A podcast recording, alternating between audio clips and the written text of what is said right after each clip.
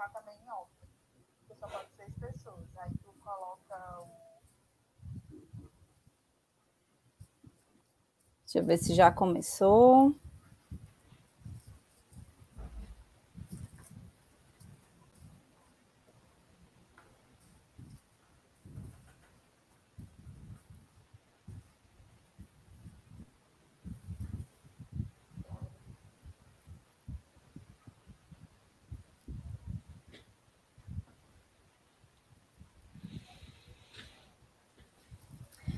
Olá, gente, boa tarde. Estamos ao vivo já pelo canal da Olepic. Vamos continuar a nossa programação do webinário Desinformação no Nordeste, Desafios e Oportunidades para o Jornalismo, tá certo? Hoje nós já estamos chegando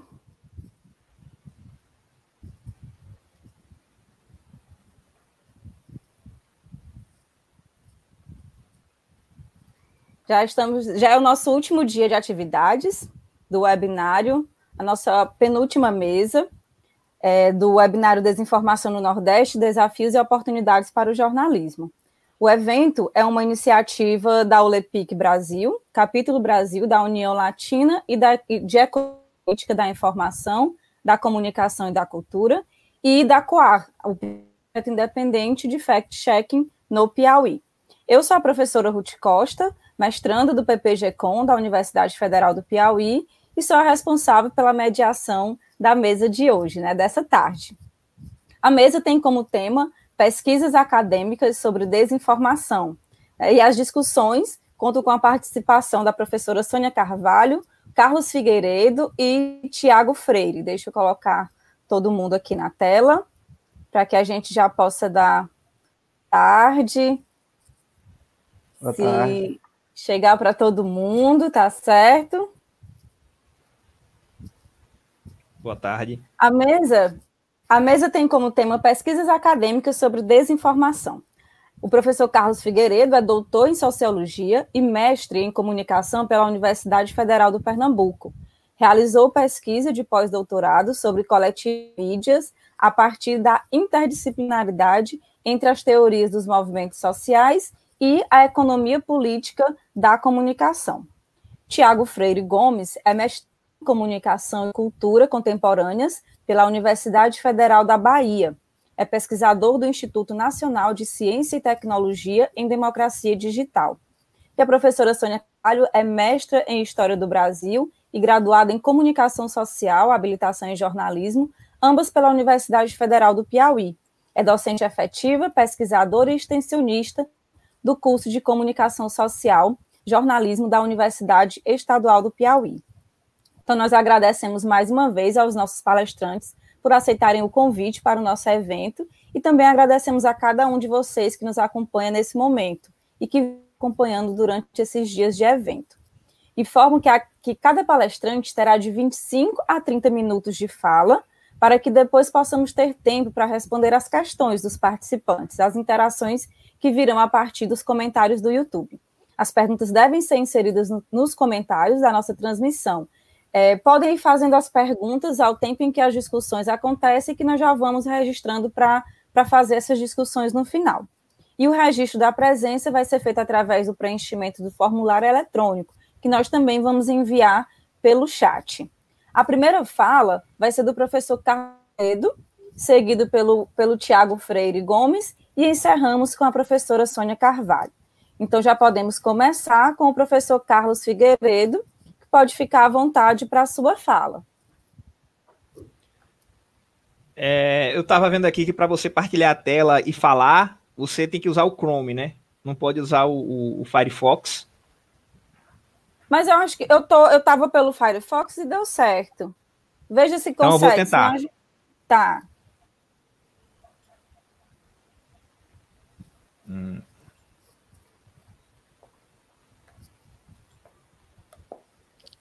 Deixa eu ver aqui. Estão me, estão me ouvindo? Sim. Pronto. Tá, tá vendo a tela? Eu não. Não? Só um minutinho. Eu vou. Deu certo. Agora sim. né? É, bem, é, eu comecei é, a introdução, o que eu, quis, o que eu é, quero passar hoje é mais ou menos o como, como investigar a questão das fake news, o fenômeno das fake news, da desinformação, é, a partir da economia política da comunicação, que é da onde eu venho, onde eu estudo, da onde eu vejo os fenômenos, certo? É o lugar de pesquisa de onde vejo, de onde, de onde eu, eu analiso é, os fenômenos da comunicação. Então, é, eu fiz uma série de perguntas, né, que eu vou tentar responder aqui. É, esse conteúdo aqui é de um artigo que eu não consegui terminar ainda. É, fui fazer outras coisas e tal e deixei ele de lado, né? Mas ele, ele tem uma forma já. Então eu comecei perguntando com a pergunta que é como surgiram as fake news. Da onde vem isso? É, porque a gente fala muito de plataforma, né, o Facebook, a extrema-direita, é, enfim, são várias é, tentativas de se explicar o fenômeno que eu acho, ela, acho elas insuficientes, certo? É, e é históricas muitas vezes. Parece que a fake news surgiu assim como um pop-up, né? Que antigamente, quando você entrava num site, aparecia uma propaganda assim, pop-up, né? Pum, aparecia e você, de repente, você estava vendo aquela propaganda. O que são fake news? Né? E aí eu a, fazendo esse artigo, eu acabei montando esse, esse conceito provisório do que são fake news. Né? Então, tá aqui o, o, o conceito que eu formulei, que é conteúdo desinformativo baseado em boatos falsos, falsos, certo? Seguindo o padrão técnico-estético de notícias jornalísticas e que pode servir ou não como propaganda certo? A outra pergunta que eu fiz é o que fazer diante desse cenário? Né? A gente tem aí os, os as iniciativas de fact-checking, é, várias iniciativas desse, desse tipo, e, e, mas infelizmente as pesquisas que foram feitas até agora é, junto a indivíduos que vão acessar essas fake news é, mostram que elas têm um efeito limitado certo? Que vai ter muito a ver com é, a posição ideológica desse receptor da fake news. Para mim, a fake news ela é um, um, um efeito, um, um, sintoma, vamos dizer assim, é, da crise do capitalismo, né? Bem, as crises do capitalismo elas têm esse potencial de se transformarem transformar em crises da, de sociabilidade. Então, a gente vê, por exemplo, a gente está vendo uma crise do capitalismo agora, que a gente vê é, aumento da violência, extremismo, é, problemas no mercado de trabalho, é, crises é, de preconceito em relação à raça, a gênero. Então, tudo isso se, se acentua, não que não existissem antes, é, mas se acentua durante as crises do capitalismo. E eu vou é, explicar no decorrer do trabalho, do, do, da apresentação, o porquê. Né? A gente vê, por exemplo, a negação da ciência, né? a negação do, do jornalismo. Né? O Trump chama o, o New York Times, o Washington Post de fake news e por aí vai. Certo? O capital, ele, ele é uma forma social né, derivada do trabalho. Ele é uma relação social que deriva do trabalho, que também é uma relação social. E o que são essas crises. Eu vou usar o conceito de um filósofo chamado Jorge Greenspan, que é o seguinte: as crises são ocasionadas né, da desmedida entre a apropriação do valor de quem possui os meios de, de, de, de produção e a contribuição desses indivíduos para a produção. Qual é a tendência do capital? A tendência do capital é se valorizar. E para ele se valorizar, ele precisa extrair mais valia. Né? Lógico que o sonho do capital é tornar o trabalho redundante ou não precisar das pessoas para dos trabalhadores para produzir, mas isso é, gera outros problemas, né? Porque o, o, os indivíduos, os trabalhadores não vão poder se apropriar, vão se apropriar menos do seu produto do trabalho e aí não tem circulação, né? As pessoas não vão consumir, etc e tal, e gera toda uma, uma, um, um, uma gama de problemas. Então o capital está sempre procurando é, se valorizar, né? É, tirar esse é, tirar o trabalho assalariado de, de, de, cena, seja a partir da tecnologia ou do rentismo, né? E essa essa apropriação cada vez maior a partir desses mecanismos vão levar a crises, né? Que vão levar a crise, crise do capital, que vão levar a crises de sociabilidade, né? Bem, e aí entra o conceito de formas sociais, né? Formas sociais são modos relacionais, né, de relações entre os indivíduos e as instituições, constituintes das interações sociais objetificando-as. Objetificando Trata de um processo de mútua imbricação. As formas sociais advêm das relações sociais, mas acabam por ser suas balizas necessárias. O que quer dizer isso? O capital, o trabalho, a mercadoria são formas sociais, ou seja, são relações sociais. O trabalho é uma relação social. O dinheiro é uma relação social, né? É, quando você troca o seu dinheiro por um notebook ou por, por qualquer outro objeto, você está trocando horas do seu trabalho, o seu trabalho, né? Por um outro objeto que foi produzido por outro trabalhador. Então, há uma série de relações sociais ali embutidas no seu dinheiro, embutidas no seu dinheiro, embutidas no notebook dele. Mas, professor, o que, que isso tem a ver? Professor, desculpa. Mas, Carlos, o que, que tem, isso tem a ver com a, com a comunicação? Essas relações sociais que advêm do capital, que são originárias do capital, elas tendem a se espraiar para todas as é, outras relações sociais que nós é, estamos envolvidos dentro do sistema capitalista. Então, o Estado, né? O Estado ele ele mudou muito com o capitalismo, a partir do capitalismo. Por quê? Ele teve que ele foi assumindo um papel de regulador, certo? De é, garantidor dos contratos e assim por diante. A própria cultura ela vai se transformando com o capitalismo também, né? Ela vai se transformando em mercadoria, né? Assim como o, a comunicação. E aí a gente chega também, né? O, o, a, a, a, a lógica do capitalismo ela vai transformando a família, o Estado, o direito, a comunicação, a cultura. Então, quando há uma crise do capital, uma crise profunda, a tendência inevitável, quase que inevitável, é que ela vá se espraiando aos poucos para todas as relações de sociabilidade. Certo? Isso é, é é, é, essa, essa, esse conceito de, de formas sociais eu peguei do Alisson mais caro, porque ele é bem mastigadinho, né? Ele é mais mastigado. É, então eu peguei isso daí, mas o, o, o, César Bolanho ele vai trabalhar com essa questão né, das formas. Então ele vai derivar da mercadoria, da forma mercadoria, assim como Marx começa lá no Capital falando da forma mercadoria, ele vai derivar a forma é, a partir da forma mercadoria o Marx, o Marx vai derivar a forma capital, o Bolanho vai, de, vai derivar a forma comunicação. Né? É, ele vai seguir um método que foi é, inaugurado por um russo chamado Pachucanes para derivar o Estado e o direito, e depois esse método vai ser retomado na década de 70 por os, os filósofos alemães que estudavam o Estado. Ele vai se apropriar dessa metodologia para daí derivar a forma comunicação. Bem, a partir da crise de 1929, que vai desembocar na Segunda Guerra, né, da, da, dessa grande crise do capitalismo, é, vai surgir é, o modo de regulação fordista. Né? E também vai, vai, vai se consolidar o, capital, o capitalismo monopolista. Né?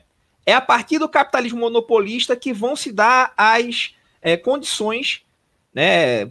As grandes empresas vão ter excedente para investir em publicidade, e daí é que vai surgir o financiamento da indústria cultural. Né? Então a indústria cultural ela surge com a instalação do, capitali, do, capital, do capitalismo monopolista, né? das grandes, do capitalismo dominado por grandes empresas. Né? É, não mais aquele capitalismo concorrencial que havia antes no século XIX. Então, o César, a partir dessa análise histórica da forma comunicação, ele vai analisar quais são as funções do capitalismo, é, as funções da indústria cultural, a partir do capitalismo monopolista, depois da Segunda Guerra. Então, ele vai, vai, vai analisar o seguinte, que a, a, a indústria cultural ela é essencial para o capitalismo após a Segunda Guerra. Por quê? Ela vai cumprir duas funções é, importantíssimas, que são funções históricas, né? Ela vai, elas podem mudar com o decorrer das épocas, com o decorrer do, da história, como a gente vai ver. A função publicidade, certo?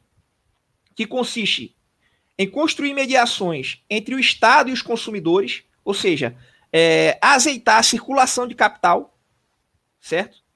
E a função propaganda, que vai ali criar mediações entre o Estado, certo? Aliás, a função publicidade é entre o mercado e os consumidores, desculpa. A função propaganda já entre o Estado e os cidadãos. Ou seja, ela tá. É, é, a, a função dela é criar mediações que legitimem é, o governo, o Estado, é, o modo de produção capitalista. Né? Principalmente o, capital, o capitalismo monopolista, como ele vai funcionar após a Segunda Guerra. Bem, a partir daí, é, após a Segunda Guerra, a, é, que, vai, que vai surgir o, o, o, a indústria cultural, é o momento também que começa o que se chama na, na economia política, né, principalmente os autores da Escola Francesa da Regulação, de regime de acumulação. O que é regime de acumulação? É a estabilização a longo prazo da destinação do produto entre o consumo e a acumulação, o que implica em uma correspondência entre as condições de produção e a transformação das condições de, das condições de reprodução do trabalho assalariado. Então, o que surge após a Segunda Guerra? Certo? Um consumo de massa, né? É, é que vai surgir o consumo de massa realmente, e os trabalhadores vão ter aumentos salariais contínuos, certo? Que vai permitir a eles consumirem aqueles produtos que eles produzem.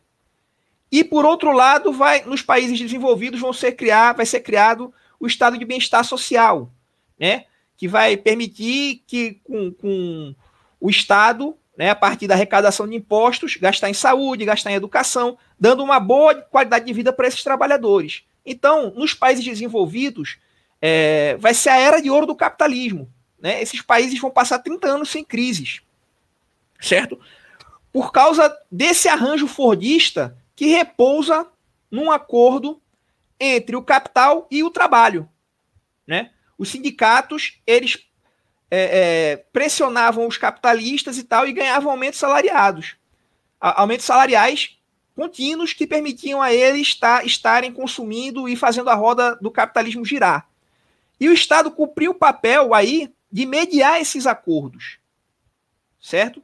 Tudo era regulado, as negociações sindicais, é, o estado de bem-estar social, todos esses acordos é, sociais, econômicos, políticos do, do, do pós-guerra é mediado pelo Estado e é feito entre trabalho e capital. Né? Para esse modo de regulação funcionar, esse, esse, esse regime de acumulação funcionar, regime de acumulação funcionar, é preciso um modo de regulação, né? São regras, normas, costumes, leis, certo? Que assegura uma rotina de comportamento tanto dos indivíduos quanto das instituições. O que acontece com o modo de regulação, ele, essas leis, essas ideologias, esses, esses mecanismos, eles é, fazem com que os indivíduos se enquadrem dentro daquela organização social, certo? Ou seja, ele é responsável, vamos dizer assim, pela hegemonia, é, simplificando, daquela, daquele arranjo social que foi feito, dos acordos, né, que sustentam o regime de acumulação. Bem, é, logo após o pós-guerra, né, vão surgir é, instituições como o jornalismo profissional, né, que é um, um, algo anterior, mas que vai ganhar muita força nesse momento, certo? É, vai surgir também, vão surgir também as universidades é, que vão produzir ciência e vão, vão ser é, instituições credíveis de produção de informação, tudo vai surgir nessa época. Todos esses elementos. Por que vai surgir, vai surgir esses elementos justamente no pós-guerra? Antes da guerra, no entre guerras, é, houve o problema da propaganda, certo? Inclusive, o problema da propaganda, né, a questão da propaganda, fez com que o jornalismo se profissionalizasse, né, buscasse se profissionalizar já na Primeira Guerra. Foi a saída das empresas, é, em conjunto com os trabalhadores, os jornalistas, para é, tornar a instituição credível. Né? Vocês se lembram é, da questão da propaganda, que tinha nas grandes guerras mundiais, lá de teoria da comunicação, né? Da agulha hipodérmica, que era. Eles achavam que essas propaganda, a propaganda de guerra política, ela, se o indivíduo entrasse em contato, ele já sentia os efeitos dela, né? É, enfim, foi a época do surgimento das massas, é, da comunicação de massa e tal. Todas essas mudanças é, provenientes da passagem do capitalismo concorrencial para o capitalismo é, monopolista. Bem, eu vou relembrar mais ou menos o que era propaganda para as pessoas que estudavam esse fenômeno nessa época, né? É o gerenciamento de atitudes coletivas pela manipulação de símbolos significantes. A palavra atitude é tomada para significar a tendência a agir de acordo com certos padrões de valoração. Isso aqui é do Harold Laswell, que é o grande teórico da propaganda da agulha hipodérmica nessa época, né, século, década de 20 do século 20. E aqui, é, Jean-Marie Domenech, Domenac, a propaganda política tal como examinamos, ou seja, uma empresa como uma empresa organizada para influir e dirigir a opinião, não aparece senão no século XX, ao término de uma evolução é, que lhe dá ao mesmo tempo seu campo próprio, a massa moderna e seus meios de ação, novas técnicas de informação e comunicação. Então você vê como a tecnologia, né, essa, essa crença que a tecnologia é que muda tudo e não as mudanças é, da, da organização social, ela estava presente nesses autores. Bem, é, eu vejo esse fenômeno a partir da desinformação, né? Que é atua diretamente na faceta infor, informacional objetivando produzir conhecimento distorcido no alvo da ação.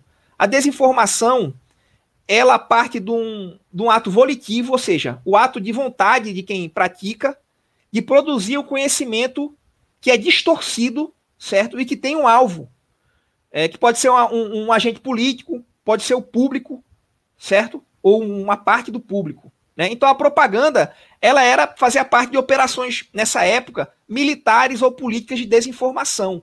Né? Os nazistas usavam muito isso, Goebbels, né, é famoso é, é, é, por ser o ministro da propaganda, da propaganda e etc e tal. Né? É, no, no, meio militar se chamam operações de decepção, né, que tem como meta distorcer a percepção da realidade de um dado adversário, induzindo a tomar decisões de maneira a prejudicar os seus próprios interesses que o Bolsonaro faz muito com a esquerda, né? E a gente não percebe, e a esquerda não percebe isso. E operações psicológicas, né? Tudo de cunho militar, que tem como público prioritário grandes audiências, tais como setores profissionais, setores sociais, grupos profissionais ou mesmo conjunto de uma população. Isso tudo vem do meio militar. Ao mesmo tempo, para fazer o meu conceito de fake news, eu me apropriei do conceito de boato, né? O que é uh, o boato? É a emergência e a circulação no corpo social de informações que não foram ainda confirmadas publicamente pelas fontes sociais ou que não foram desmentidas, desmentidas por estas, certo? Então, antigamente existiam boatos, né, que circulavam na vizinhança ou que circulavam na época da política, mas que eles não tinham grande difusão porque nunca eram confirmadas por fontes oficiais ou fontes credíveis.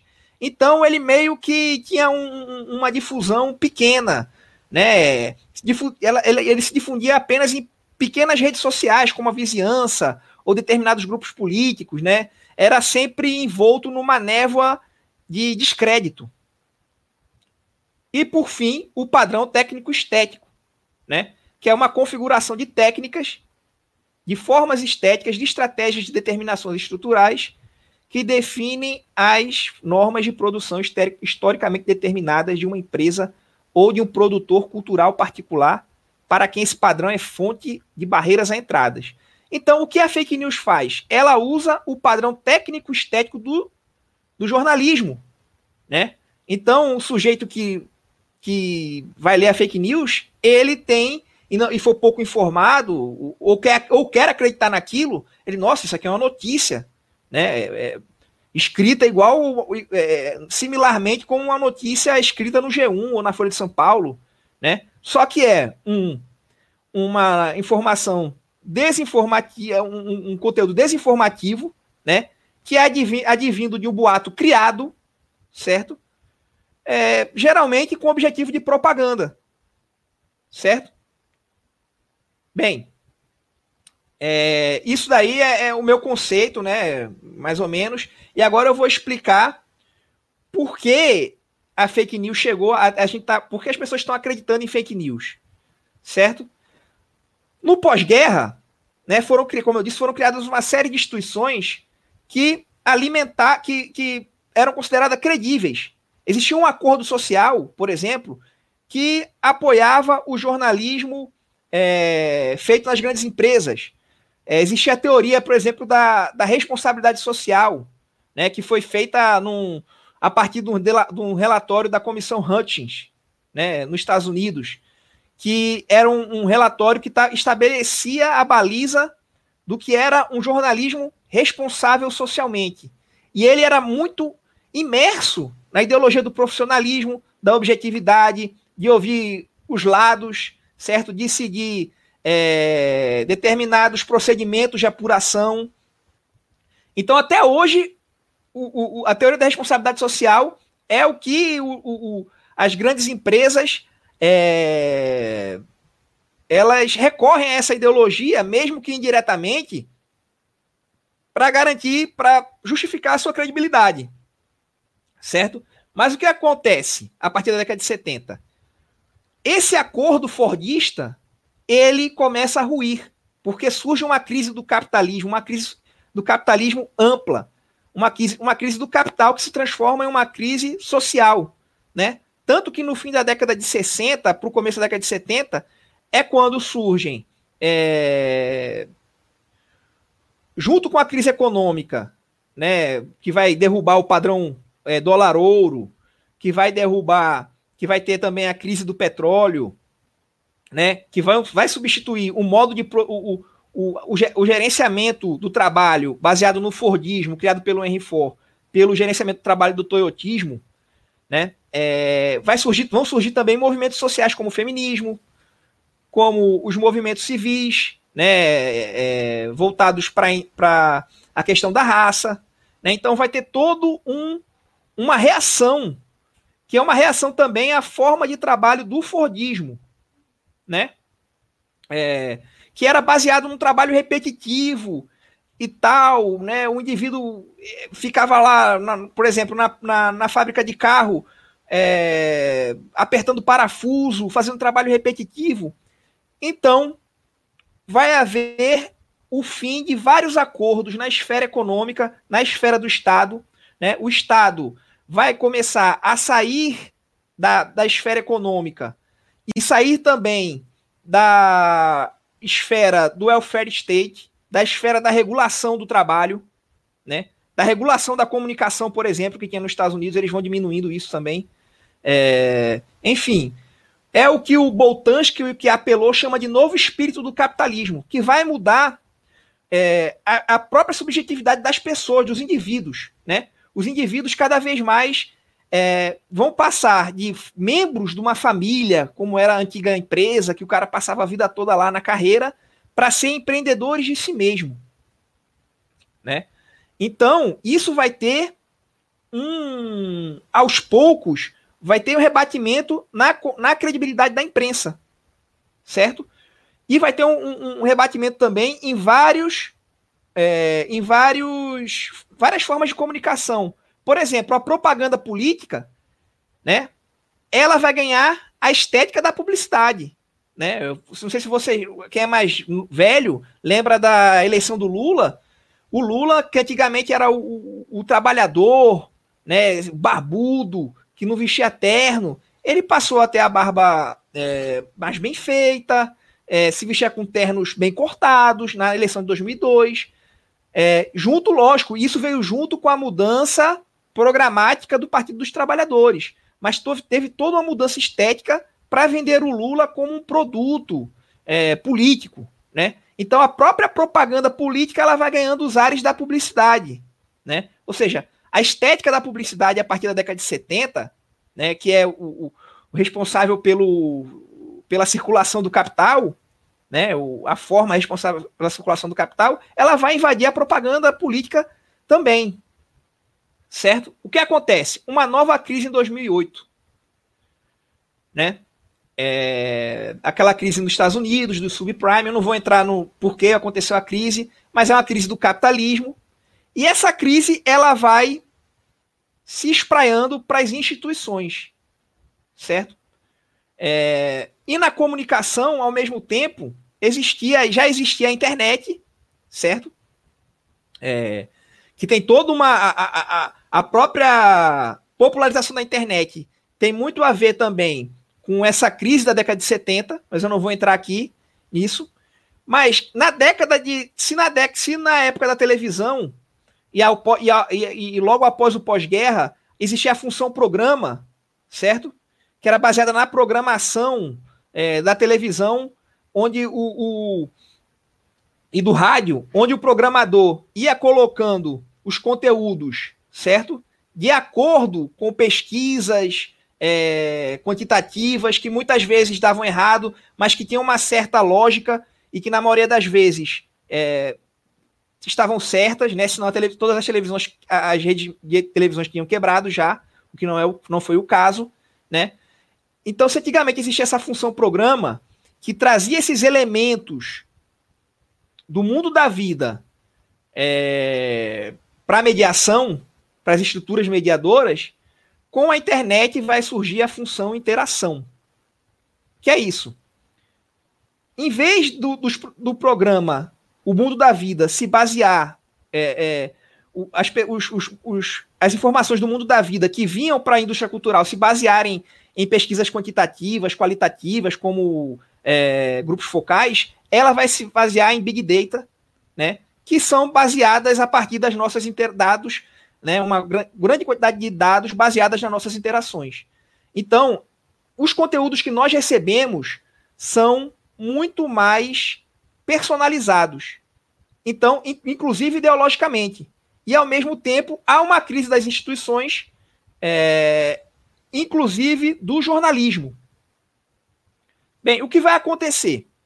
É, eu estou vendo aqui que eu estou calculando meu tempo aqui, ele está acabando. É, então eu vou ser rápido. Né? O caso Trump. Certo? Eu vou analisar o caso Trump a partir desse artigo aqui. É, Selective Exposure to Misinformation, né, do Andrew Gass, Brandon Nyhan e Jason Heifer. É, esse estudo foi publicado pela, pelo Conselho Europeu de Pesquisa. Ele está na internet, é, é, fácil de achar, certo? Lá no Google é, Escola, né, o Google Acadêmico. Bem, eles usaram um método de pesquisa quantitativa, survey, e o tráfego de notícias desses indivíduos que participaram da pesquisa. Ou seja, eles tinham acesso ao tráfego, aos, os sites que as pessoas entravam uma amostra grande, 2.525 americanos. O que, que, eles, o que, que eles chegaram à, à conclusão? 27,4% dos americanos visitaram sites contendo fake news. Né? Só que a audiência era concentrada em um pequeno grupo de 10% do eleitorado composto por conservadores mais radicais, respondendo a 60% das visitas. Isso durante a eleição do Trump, certo? o Facebook foi o grande vetor de disseminação dessas informações. 25,3% dos informantes acessou alguma agência de fact-check. 62% dos informantes têm alguma familiaridade com fact-checking. Entre os que possuem alguma familiaridade, apenas 63% possuem uma visão positiva da prática. Entre os 25% dos informantes que possuem é, conhece fact-checking, a de fake news, né? Informantes consomem fake news, a confiança é baixa. Principalmente aqueles que apoiaram o Trump em favor, em detrimento da Hillary Clinton. né? Entre os apoiadores de Trump, 40% leram no mínimo uma fake news favorecendo Trump, né? Então a gente vê que a fake news, ela um pequeno grupo mais radicalizado vai acreditar na fake news, certo? E que ele vai acreditar porque ele quer acreditar. Ele descrê da, da, da imprensa, né? Ele, ele quer criar sua própria imprensa em que ele acredita, né?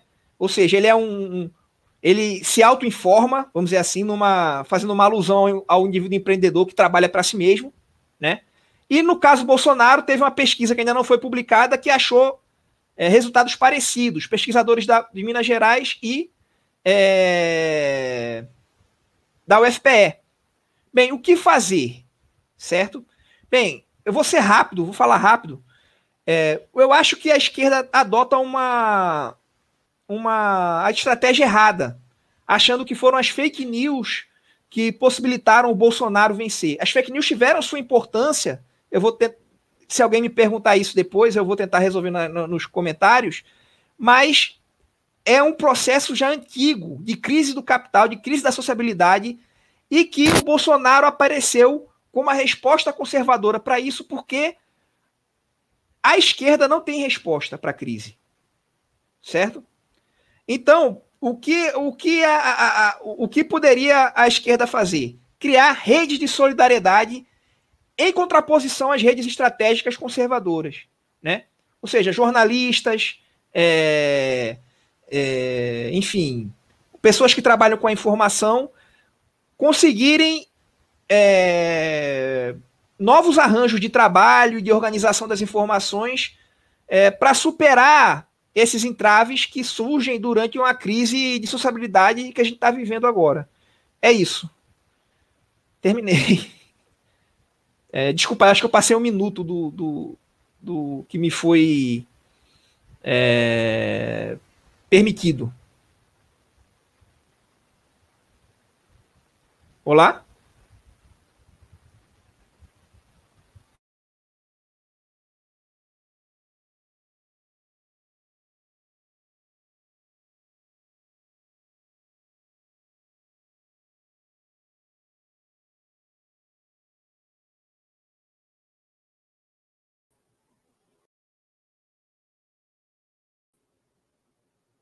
Oi, boa tarde. É, vou começar a minha apresentação. Oi, estão então. me ouvindo, né? Sim, pode falar. Certo, vamos. Certo. E agora, gente, a gente, nós vamos continuar né, com, com a fala, a, agora após a fala do, do professor Carlos Figueiredo, nós vamos seguir com a, com, com a fala agora do, do professor Tiago Freire, né? Para que depois a gente faça uma retomada da, das falas, de todas as falas, e que a gente possa também abrir para, para os questionamentos. Então, fiquem à vontade para colocar os seus questionamentos aí no chat e, e depois a gente retoma né, com essa perspectiva de cada um dos palestrantes. Então, agora pode, pode ficar com a palavra, professor Tiago Freire.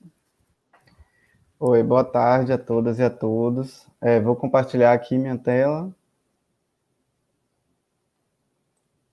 Um momento.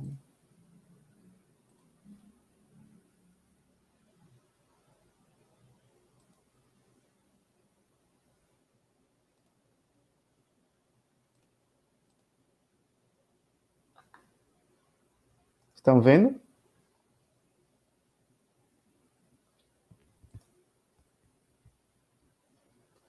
Pronto. É... A Ruth já me apresentou, então não vou me repetir. Mas uma pequena correção, eu não sou professor. Eu sou mestrando aqui do Programa de Comunicação e Cultura Contemporâneas da UFBA. É... E eu estou no primeiro ano de mestrado, então eu não tenho resultados da minha pesquisa ainda para apresentar. O que eu vou fazer hoje é apresentar o meu trabalho de conclusão de curso da, da graduação e depois debater um pouco com vocês é, o panorama aí da, da pesquisa em comunicação é, sobre fake news e desinformação e qual vai ser o meu caminho no, na dissertação do mestrado. Então, esse é o título do, do meu TCC, foi Agências de Checagem e o Trabalho de Combate à Desinformação, um estudo de caso dos projetos Comprova e Fato ou Fake. A minha orientadora foi a professora é, Suzana Barbosa, da UFBA. Bom, eu vou, obviamente, não vou entrar em muitos detalhes, né, do TCC, tem toda uma fundamentação teórica, mas não nos cabe aqui. E eu vou passar mais diretamente para a parte empírica.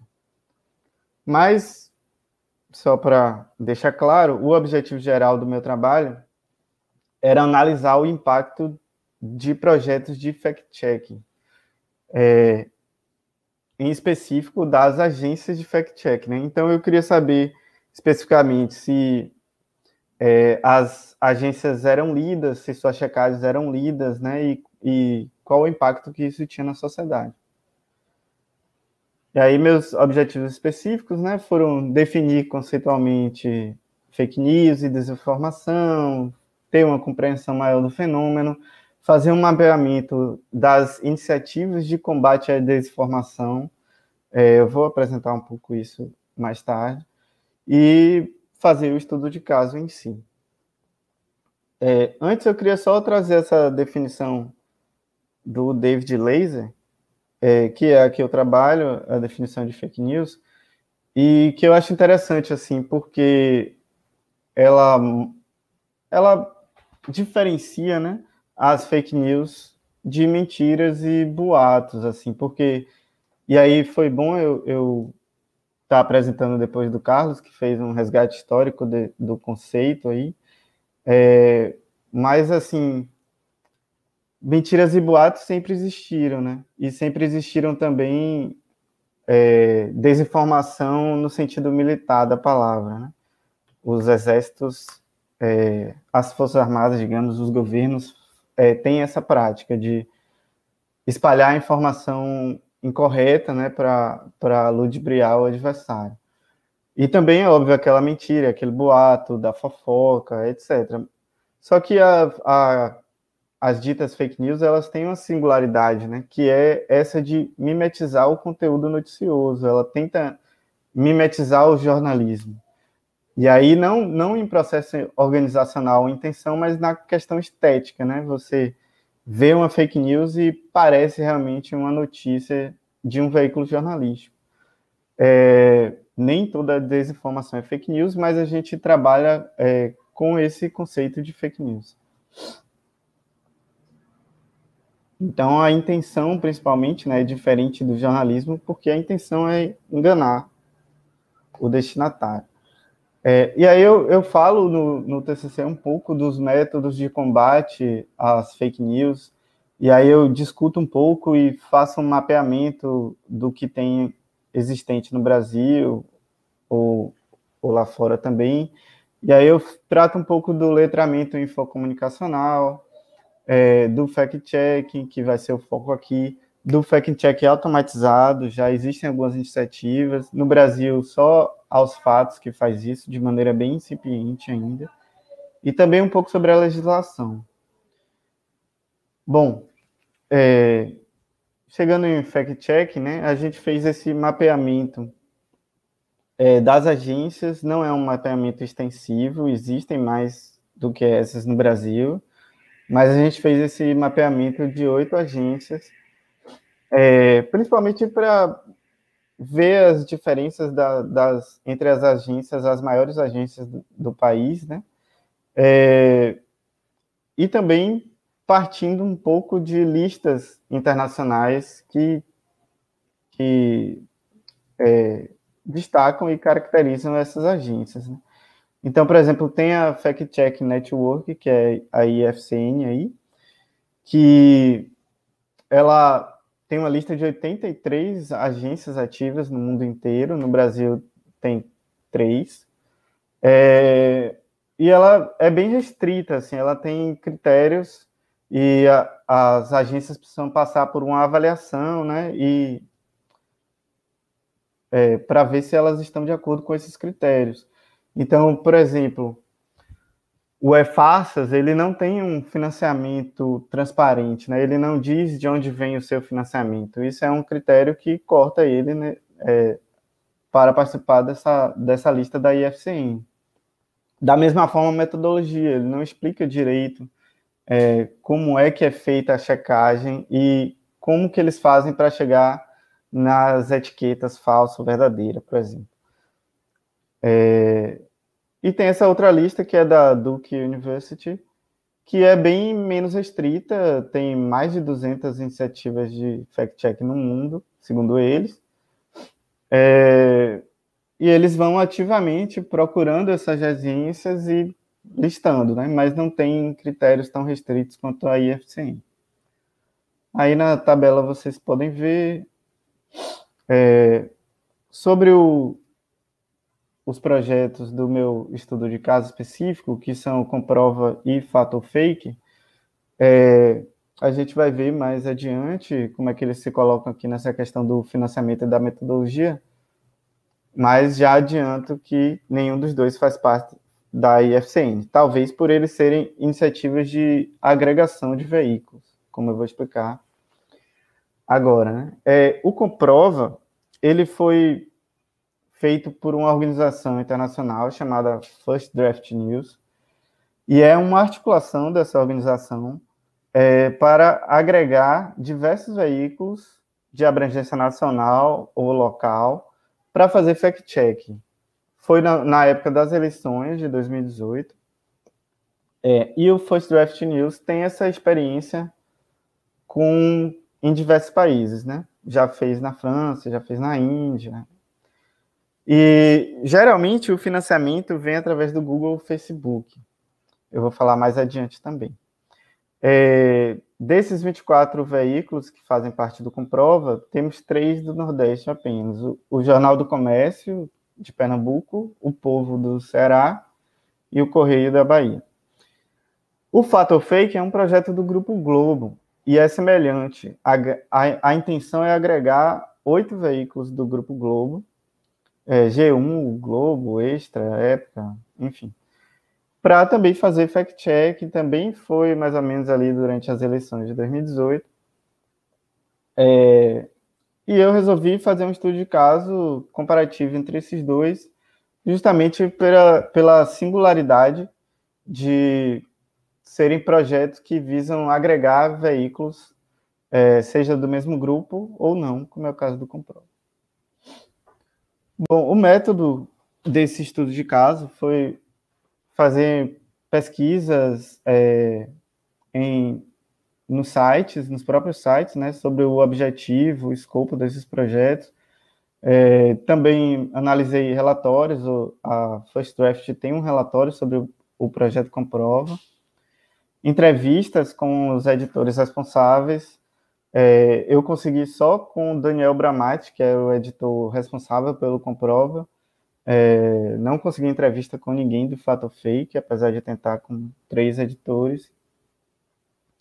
E também a, analisei pesquisas anteriores, né? Encontrei algumas pesquisas que é, tratavam desses projetos. Após isso, eu fiz um escrutínio das informações públicas também, porque, é, como a gente sabe, e como a própria rede de fact-checking ela coloca, né, a questão da transparência é muito importante, pra, porque a agência de fact-checking que deve dizer para a sociedade, né, ou deve apresentar para a sociedade a checagem de alguma informação é, então, a sociedade precisa ter uma confiança nessa agência é, para que ela tenha a credibilidade de dizer se aquela informação é falsa ou, ou verdadeira. Né? Então, é importante essa questão da transparência, de deixar claro qual é a sua metodologia de checagem e deixar claro qual é o seu financiamento, por exemplo. É, então, eu fiz esse escrutínio das informações públicas porque não adianta nada ter informações no relatório da First Draft, por exemplo, se não tiver também no, no site do Comprova para toda a população. Bom, depois eu fiz uma coleta de dados é, manual do, a partir dos sites dos, dos projetos e para analisar o engajamento do, da, das checagens, né, que era o meu objetivo maior, é, eu utilizei a ferramenta CrowdTangle do Facebook e ela me diz é, o número de reações, comentários e compartilhamentos que cada checagem teve. Esses números são a partir do link da checagem, né? não é a partir da, da página do Comprova, por exemplo, é a partir do link do site do Comprova. Então, todo mundo que compartilhou aquele link aparece no, é, nessa totalização do CrowdTangle. Bom, esses foram os indicadores analisados, né? Eu analisei a interface dos dois projetos para ver é, a qualidade da informação que é passada para o usuário, a metodologia deles, a metodologia de checagem, a parte da, do financiamento, a questão da transparência, a frequência dos, das checagens e a participação dos veículos dentro desses projetos, e também o engajamento. Eu vou passar rapidamente por, por cada ponto desse. Bom, aí dá para ver bem claramente que a interface do Comprova é bem mais elaborada, né? É, tem ali a questão da, da etiqueta, se é falso, é, se não é. é. Tem um resumo em cima, também diz claramente quais veículos participaram das checagens. E o fato fake é bem mais simplória, digamos assim. É, na questão da metodologia, os dois projetos são bem similares, são é, bem parecidos com qualquer agência de checagem, né? A, a metodologia é, básica de checagem de informação e de é, como escolher cada etiqueta.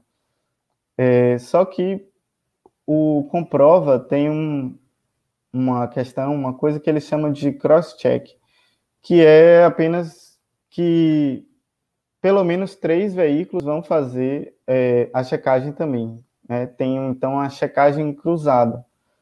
Então, não é só o, a Folha de São Paulo que vai lá e checa, né? Você vai ter checagem independente da Folha de São Paulo, do, do Estadão e do Correio da Bahia.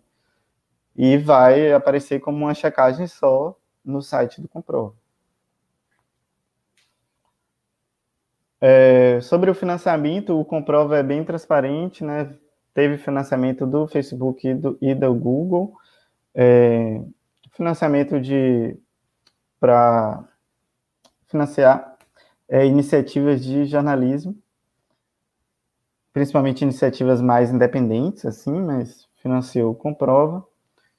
E o Fato Fake não é transparente sobre o seu financiamento. Provavelmente por se tratar do Grupo Globo, é apenas um remanejamento de, de pessoal né, da, das próprias redações já existentes. É, e aí, sobre a transparência, a, a mesma coisa. Assim, o, fato, o fato fake é muito pouco transparente sobre é, seu financiamento e sobre os seus métodos. A parte da metodologia é muito pouco detalhada, enquanto o, o comprova é bastante transparente. É uma coisa muito importante para eles. Aqui é a frequência dos posts. É bom deixar claro que o período analisado foi da segunda fase do Comprova, que foi de 15 de julho a 18 de outubro, é, porque da primeira fase os posts não estavam mais disponíveis quando eu, eu fiz meu TCC, então eles tiraram os posts do ar, realmente. É, e o Fatal Fake é um projeto contínuo, não tem fases e tal, então eu peguei o mesmo período da segunda fase do, do Comprova. É, então foram 49 posts no Comprova, 63 do Fato Fake, e aí no, nos gráficos tem a frequência semanal. É, e a gente vê 5, 6 posts por semana, em média, é, que não é muito, né, se a gente pensar na frequência de fake news que aparecem principalmente em períodos eleitorais, mas ainda assim é uma frequência maior do que as agências independentes de fact-check. Aí um gráfico só sobre a participação dos veículos, dá para ver, isso é no Comprova, né? É, dá para ver que tem veículos que participam muito mais e veículos que praticamente não participaram. É, no, no caso do fato fake, só o G1 e o Globo participam, pelo menos nesse período analisado. E aqui a análise que eu fiz do engajamento, né? Novamente, a partir da, da ferramenta CrowdTangle. É, então dá para ver aí que o Comprova tem muito mais engajamento do que o Fato Fake nesse período é, tanto em reações, quanto em comentários, quanto em compartilhamentos. No total de interações aí foi quase 500 mil para o Comprova e 250 para o, o fato ou fake. É, de qualquer maneira, quando se soma essas interações, é, a gente vê que tem 640 mil interações entre somando os dois, né? Isso dá uma média diária de 7 mil interações. Então, é um engajamento muito superior ao, às agências independentes de fact-checking é, e não muito menor do que as páginas dos, dos grandes veículos. É, esse engajamento no Facebook, infelizmente, dados do Twitter não estão disponíveis assim gratuitamente, é, mas esse engajamento no Facebook nos faz, nos faz crer que esses dois projetos têm um nível de audiência interessante, um nível de audiência que pode se assemelhar a, ao nível que os próprios veículos nacionais têm, os grandes veículos como Folha, como Estadão, como UOL, todos eles fazem parte do, do Comprova, por exemplo, e é, tem um nível de engajamento nos seus posts de notícias comuns igual, às vezes maior, às vezes menor, do que os posts do Comprova. É, então, assim, a, a, minha análise, a minha conclusão é que é uma audiência interessante, sim. A gente não sabe né, se isso é suficiente para combater fake news. Aliás, obviamente que não, porque a quantidade é muito maior. É, mas mostra que esse tipo de projeto que agrega veículos de grande destaque nacional é, funciona. Né? Apesar da gente valorizar também o trabalho das agências pequenas, né, são importantes, é, mas às vezes a gente fica se questionando se há um nível de audiência e se há um nível de, de impacto é, desse tipo de agência.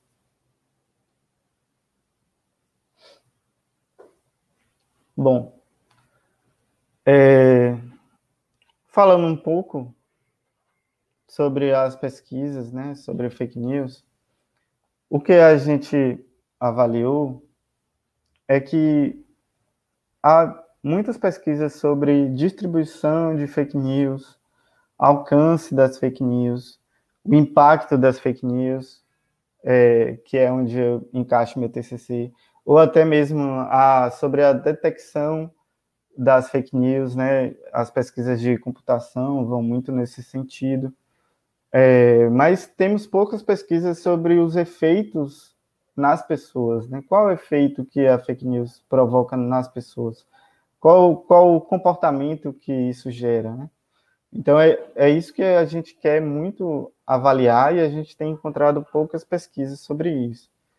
É, a psicologia, por exemplo, já iniciou um pouco mais forte esse estudo, né? Tem um professor chamado Gordon Pennycook, que ele tem uns quatro ou cinco artigos já sobre exatamente sobre isso, os efeitos que as fake news provocam nas pessoas, mas do ponto de vista da psicologia, né? Então são efeitos psicológicos.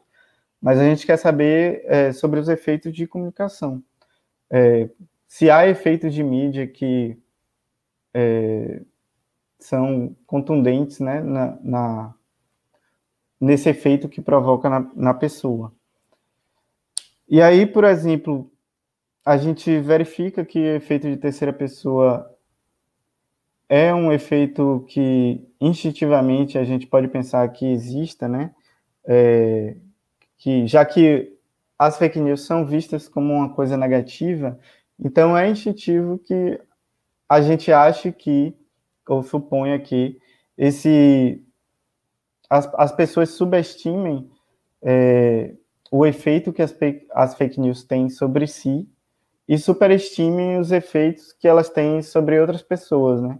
Então, aquela coisa, ah, eu não acredito em fake news, mas todos os meus colegas do grupo do Zap acreditam.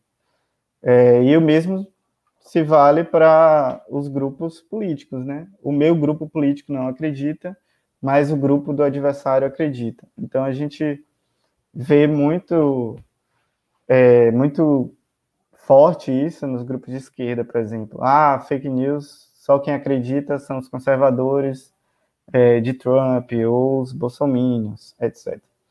Mas isso pode ser muito bem um, um efeito de terceira pessoa.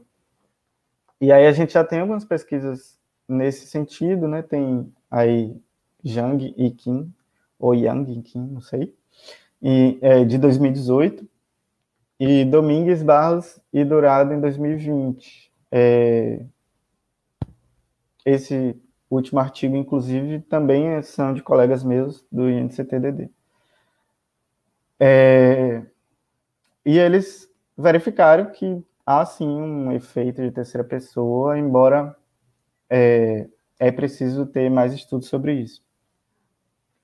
Um outro efeito é a questão do, do Prime, e aí tem esse artigo de Van Duin e Collier de 2019, é, que avalia se o fato da gente falar tanto sobre fake news, especialmente a elite da sociedade, como eles colocam, né, que seria a elite política, a mídia, a grande mídia, é, etc., intelectuais, etc., se o fato dessa elite falar tanto sobre fake news está produzindo um efeito de prime nas pessoas é, para descredibilizar a mídia, né? E eles chegam a uma resposta positiva, embora é, a credibilidade do jornalismo vem caindo bem antes é, desse fenômeno chamado fake news.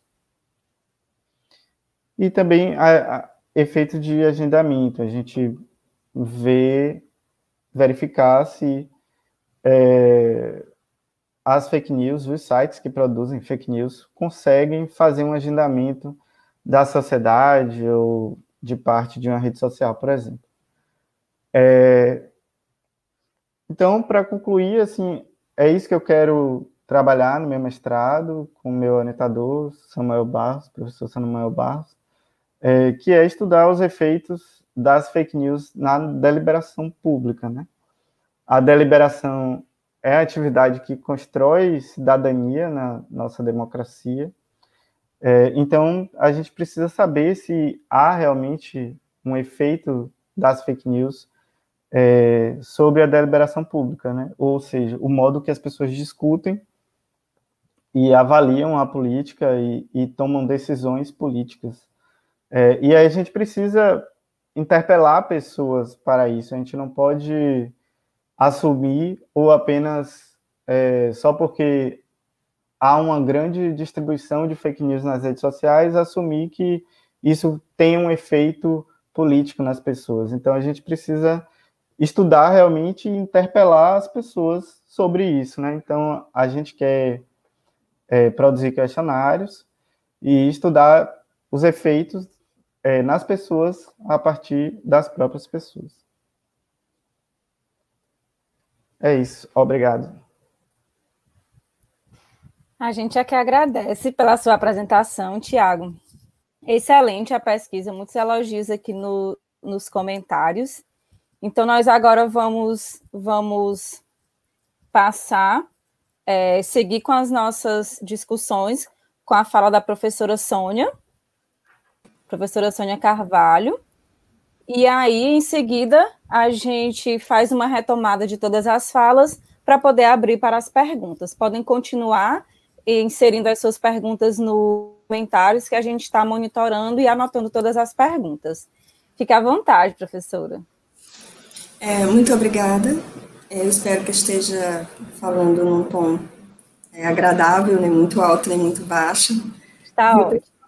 obrigada.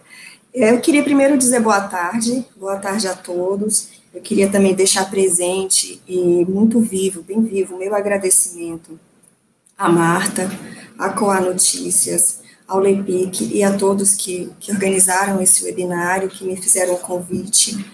Ah, muito obrigada, é um prazer e uma alegria estar aqui. Eu estou realmente feliz em dividir esse momento com vocês. Ao contrário dos meus colegas, eu não vou apresentar, apresentar slides, mas farei uma frase, uma fala um pouco mais provocativa, mais condensada também, porque sei que nos encaminhamos já para o fim desse, desse momento. E é mais ou menos assim que eu vou colocar a minha fala para vocês. Eu tenho, só para que a gente consiga se entender bem, eu tenho algumas perspectivas é, sobre vida acadêmica e sobre vivências em pesquisa delas né, decorrentes. Essas perspectivas enxergam a produção de pesquisa como uma atividade, claro, de dedicação, de dedicação racional ampliado, de aplicação de métodos e caminhos teóricos, mas também como um contributo importante do jornalista para a mudança social e também uma atividade que está baseada para mim no campo do afeto. Eu gostaria de enfatizar essas duas últimas coisas que eu coloquei, apesar de saber que muita gente acha esse clichê lugar comum, mas para mim pesquisa no campo do jornalismo também é, sim, uh, sinônimo ou um, um instrumento de mudança social e, e também tá, é uma atividade marcada no campo da, da afetividade. Eu falo isso para abrir a compreensão da minha expressão, da expressão de minha felicidade por estar aqui nesse evento de hoje, aprendendo com o doutor Carlos a sua pesquisa de fôlego, assim como a pesquisa do Tiago, que acabou de apresentar também, eu queria inclusive aplaudir essas falas, dizer que cresci com elas, agradecer por terem disponibilizado esse, esse conhecimento conosco. E para que vocês compreendam também a minha alegria ao ver, moderando esse nosso debate, uma ex-aluna minha, que é a Ruth, é, que já mais há quase uma década e meia atrás me viu nascer como professora no interior do Piauí, quando eu comecei a assustada ali a minha vida docente. Então, é uma alegria ver você nesse momento aqui é, conosco, viu, Ruth? É muita alegria, uma alegria especial para mim. Feito esses registros iniciais, eu creio que eu posso, então, passar adiante. Daqui, desse ponto em diante, a minha fala ela não vai mais estar em primeira pessoa do singular, mas sim na primeira pessoa do plural, porque eu venho falar um pouquinho das pesquisas, da pesquisa que fiz com a minha aluna de PIBIC, a a Maria Paula Sampaio, que a gente começou essa pesquisa no ano, no ano passado, nós pegamos um pouquinho a pandemia, o que nos atrapalhou, mas, enfim, conseguimos retornar e levar a pesquisa adiante. Então, minha fala aqui vai ser cheia de pontuações e algumas provocações que eu vou deixar ao final para contribuir com as reflexões já colocadas pelos meus colegas.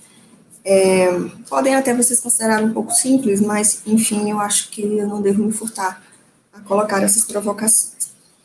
Um, então, eu e a minha orientanda, parceira nesse PIBIC, a Maria Paula, nós começamos a construir essa pesquisa em 2019. Nós iniciamos com muita humildade, é, junto ao programa institucional de bolsas de iniciação científica, e nosso objetivo era analisar o trabalho de checagem de fatos, checagem de notícias, feito especialmente entre os dias 8 e 27 uh, de outubro de 2018, que corresponde exatamente ao segundo turno das eleições presidenciais aqui no Brasil. Então, nós nos interessamos em especial pela produção e pelas checagens lançadas nos sites de, da amostra de nossas agências ou iniciativas, projetos de checagem de, de notícias. Então, essa análise ela foi precedida por um mapeamento de, dessas agências quanto aos seus históricos, métodos de trabalho, trabalho com selos de verificação de qualidade, algumas pesquisas, inclusive, já citadas por vocês também a gente analisou. E aí, nós fomos observando os parâmetros de qualificação de verificação, para que a gente fosse analisando tudo o que fosse dissesse respeito a esse momento do, do segundo turno das eleições. Nosso interesse era compreender, então, temáticas que fossem alvo ou que, que, que manifestavam para nós um alvo de uma certa desinformação em relação àquele momento tão agudo de nossa história política e também tão delicado para a nossa classe jornalística, para todos os jornalistas. Essa agudeza e delicadeza que eu acabo de citar se colocam num contexto que nós vivíamos no ano de 2019, marcado por ideias e fatos diversos. Contexto marcado por, por exemplo, uma forte polarização política que, na verdade, era verificada muito antes de 2019 e podemos dizer que persiste a, até hoje, né? Mesmo passando todos dois anos daquele momento, essa polarização política persiste. Havia um contexto também marcado por uma ideia que, embora ainda eu acredite, eu acredito que seja ultrapassada, ela ainda circula, retorna. Costumamos, jornalistas, ouvir isso de modo até um pouco uh, uh, comum, de que as agências de checagem de fatos, elas, pelo seu exercício e pela sua proeminência no Brasil, nos últimos anos, elas, de certa forma, estavam decretando uma sentença negativa sobre o jornalismo é, exercido, uma pesquisa jornalística exercida nas redações, como nós a conhecemos, é, até a primeira década desse século. Então, era como se fosse as agências de checagem como uma demonstração de que o, jornalista, o jornalismo estivesse enfraquecendo e o seu poder de investigação também estivesse sido enfraquecido ou esvaziado.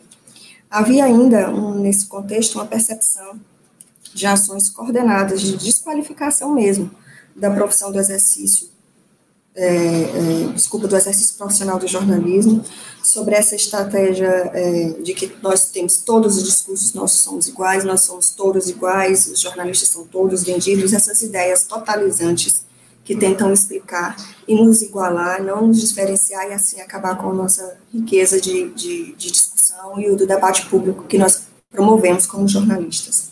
Esse era um contexto mais ou menos que estava ali permeando nossa pesquisa lá no início e depois veio o contexto pandêmico, onde houve um certo despertar e interesse social por esse discurso jornalístico, por sua capacidade de investigar a realidade e de trazer um pouco dessa realidade para o nosso benefício, para um benefício social mais amplo.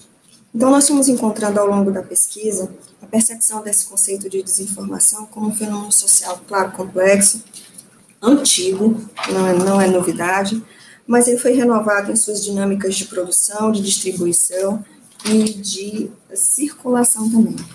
Então, embora seja até difícil mensurar isso, gente, dentro de uma pesquisa, para nós a desinformação apareceu também como uma prática excludente e cruel. Eu digo que é difícil mensurar uma pesquisa quando, onde você vê a crueldade de um ato de desinformar. Mas a gente conseguia perceber isso como uma prática excludente cruel ao ganhar contornos de uma intencionalidade destrutiva da fala alheia e com a mesma força e no mesmo ato desinformativo de uma imposição sutil ou declarada de uma verdade que não precisa estar ancorada é, em alguma realidade para ser divulgada e ser, e, e, e ser alvo de um objeto de imposição ao outro. Basta, por vezes, pertencer ao objetivo ou desejo de um enunciante de vencer uma batalha discursiva. Às vezes parecia somente isso. Então, exemplo de desinformação é esse disparo, essa publicação de mensagens, reafirmando desinformações, mesmo quando um trabalho investigativo, jornalístico, ou de agências, seja de agências de checagem, de projetos de checagem de fatos, ou nas redações convencionais, é, mostram o contrário. É uma característica forte da desinformação na nossa, nossa pesquisa é essa sua tenacidade. Né? Uma situação semelhante que eu vou trazer aqui, colocar aqui, indicativa desse fenômeno da desinformação, embora esteja aqui para um caráter ilustrativo, não chegou a pertencer à nossa pesquisa, ao nosso escopo de pesquisa, mas eu quero trazer aqui por estar fresco na mente de todos nós e, e por isso acho que é válido também, foi o discurso do nosso presidente uh, na ONU, na Assembleia Geral, no último dia 22. É claro, não estou falando aqui de um jornalista, estou falando de um chefe de Estado, uh, mas é, duas horas, pouco mais de duas horas depois da, da sua fala, estava ali, colocado pela agência de checagem aos fatos, por exemplo, ali 11 informações falsas, uma exagerada, sete imprecisas, seis insustentáveis, quatro contraditórias, contabilizando aí 29 situações que somadas geram uma desinformação dentro de um discurso é, de um peso político importante e social, e a gente não pode negar, contra 12 é, falas consideradas uh, verdadeiras ou compatíveis com, com a verdade. Eu não quero dizer aqui que um discurso não possa apresentar, um discurso no caso do presidente, não possa, apresentar alguma inconsistência ou alguma contradição, muito pelo contrário. Tampouco eu estou afirmando que o trabalho da agência aos fatos nesse caso esteja isento de falhas. Eu acho que todo trabalho jornalístico, uh, seja na chamada, no chamado mainstream media ou nas mídia, na mídia independente ou alternativa ou agências e, e projetos de checagem de face merece deve ser escrutinado, bem escrutinado. O que eu quero dizer é que falta é, me espanta a falta de consequências que pudessem, ou de qualquer coisa que pudesse abalar esse prestígio político desse chefe de Estado, mesmo que depois suas informações ou suas desinformações tenham sido provadas e alvo de um debate público que chamou a atenção. Nada acontece. Isso é uma provocação que deixa que me chama a atenção. É, não há como não pensar que, além de um jogo de interesses político e econômico e de disputas discursivas, há sobre a desinformação também um aspecto de crueldade, na minha opinião, por ela afrontar um direito tão importante ao cidadão quanto, ao, quanto o direito de moradia, de saúde ou de educação, que é o direito à informação de qualidade ancorada numa realidade é, voltada ao bem coletivo. Ah, somado a esse exemplo recente, eu vou trazer alguns dados para vocês que pertencerão ao nosso projeto de pesquisa, nos motivando, nos estimulando e nos fazendo trazer algumas reflexões a respeito do que foi colocado, colocado na, no segundo turno das eleições. De 2012 para cá, até é, é, esse momento de pandemia, pelo menos 2.300, até antes da pandemia, perdão, 2.300 jornalistas foram demitidos das redações brasileiras, das mais variadas, de mais variado porte, é, sem que isso tenha provocado reposicionamento, ou seja, abertura de novas vagas, foram postos simplesmente que foram fechados. Esses são dados do da Gleb. Há aqui a constatação também da existência, que nós percebemos lá no nosso trabalho de pesquisa, é, de 6 mil, pelo menos 6 mil contas automatizadas de Facebook e Twitter nas eleições de 2018, que geraram 19,8 mil posts sobre qualquer um dos dois candidatos. É, esse é um dado da jornalista Carolina Cunha, que foi publicado em março é, do ano passado. E, e ainda reafirmo é, para vocês, é, com esses, esse pequeno contexto que eu trouxe aqui, é, o tamanho, pessoal, de nossa solidão parafraseando aqui o, o, o, Gabriel Garcia Marques, também jornalista, né, falecido, é, esse, reafirmo, parafraseando por Gabriel Garcia Marques, o tamanho de nossa solidão nesse, nesse, nesse deserto desinformacional aí. Mas também é o tamanho do trabalho, do, do desafio que nós jornalistas temos pela frente, agora no presente. quero encaminhar aqui minha fala para o final, eu queria trazer só mais um, um dado que eu acho importante, das 101, é, das 101 informações checadas pelas agências aos fatos, truco, projeto truco, comprova e publica no período em que nós pesquisamos, é, 101, tá? Nesse segundo turno. Esse é o dado de, de resultado final da nossa pesquisa, que eu acho que que merece ser destacado aqui, dentre outros que nós encontramos, mas o tempo nem permite que a gente fale todos. É, das 101, somente 25, 25 receberam dessas agências algum selo de aferição, de averiguação de informação verdadeira. Essas 101 informações foram enviadas para essas agências ou projetos, não necessariamente pelos candidatos, mas circulavam e chegavam até as agências. Algumas foram trazidas nas falas e vozes dos próprios candidatos, outras não. Mas, de qualquer forma, em torno do segundo turno das eleições, observem o montante de informações ou de desinformação que acaba chegando e se popularizando e circulando. Com esse nível de crueldade, eu, que eu acrescento, digo a vocês, é um nível de, na minha opinião, de crueldade, embora não seja possível mensurar uma metodologia de crueldade nisso numa, numa pesquisa. Eu quero me encaminhar aqui para o encerramento da minha fala, deixando algumas provocações para os nossos, os nossos colegas. É, existia um, um, um poeta, ensaísta e professor intelectual piauiense chamado Manuel Paulo Nunes, que em 92 publicou um texto lindíssimo, é, chamado, publicado pela nossa Academia Piauiense de Letras, chamado As Solidões Justapostas.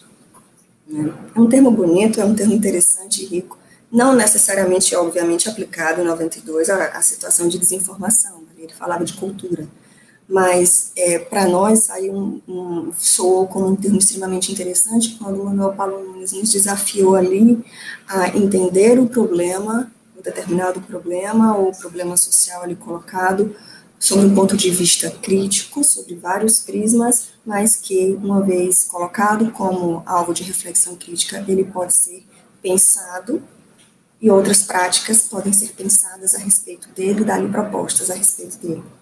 Então, fico aqui com base nessas solidões justapostas que eu trouxe para vocês, com tantas informações sobre como nosso nosso campo jornalístico perdeu postos de trabalho, como a desinformação é cruel, é, como nós ainda lidamos com ideias de que estamos enfraquecidos ou sendo enfraquecidos, tanto que as agências de checagem estão para provar que nós não temos mais a força que tínhamos antes, Embora, é, são essas solidões justapostas que eu queria trazer para vocês. Ah, eu quero me encaminhar já, como eu disse, para o encerramento da minha fala, deixando essas provocações aqui, então. A checagem de fatos, sejam nas agências, os projetos, redações, enfim, elas seriam menos um sinal de fracasso e de fraqueza jornalística e mais de resistência e remodelação, nossa capacidade de renovação, e uma outra provocação é a desinformação com esse caos acontecimental todo, com a polarização, com a situação pandêmica que nos desafia agora, não poderia ser pensada mais como mais uma dessas solidões é, justapostas com as quais nós jornalistas temos que lidar coletivamente para oferecer novos olhares e novas perspectivas de, de ação.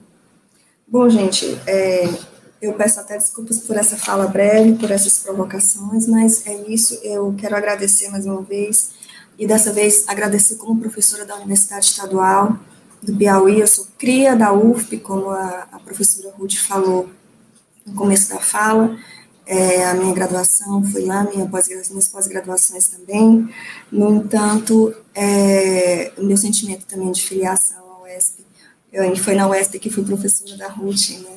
é grande também, sinto um amor imenso por essas duas instituições e vejo o valor que é um evento como esse unir as pessoas, o capital humano, é, as pessoas que estão pensando comunicação e o jornalismo nas instituições aqui piauienses e ainda mais recebendo é, esses convidados todos que vocês estão recebendo no webinário. É, desculpem essa fala, se ela foi alongada ou não sei se foi até breve demais, mas eu queria a chance de dividir com vocês algumas das solidões que estão justapostas em mim, e quem sabe assim a gente pode amenizar e melhorar o mundo sendo jornalistas, dividindo um pouco dessas solidões justapostas.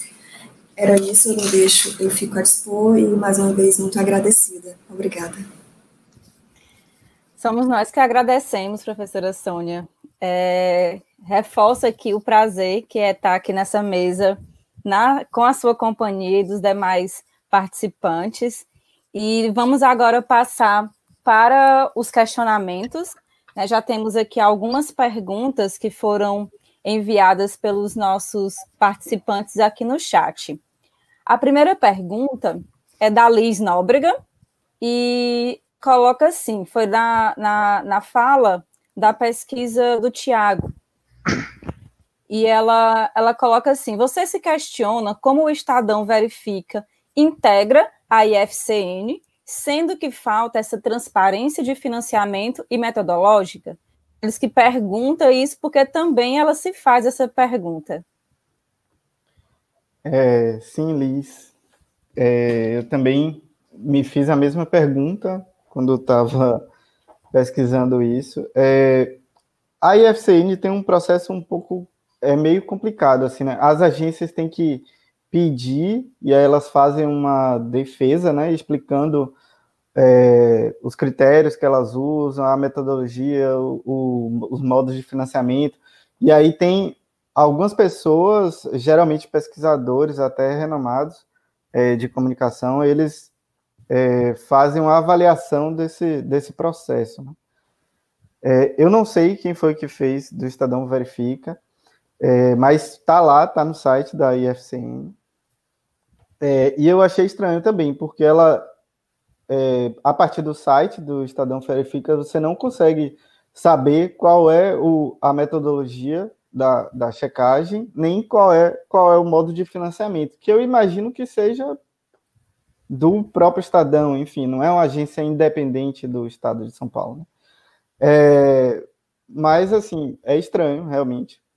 E outra coisa que é estranha é que talvez por esse modo mais complicado é, de você estabelecer e ser aceito pela IFCN, aprovado, é, a gente encontra algumas agências altamente reconhecidas é, e que não fazem parte, estão é, com seu seu membro, seu certificado de membro da IFCN expirados, né? Como a PolitiFact e a Snopes, são duas agências bem importantes nos Estados Unidos e, segundo o IFCN, elas não são agências de checagem ativa ou válidas, né? Com seu certificado válido. Então, problemas aí na metodologia da IFCN.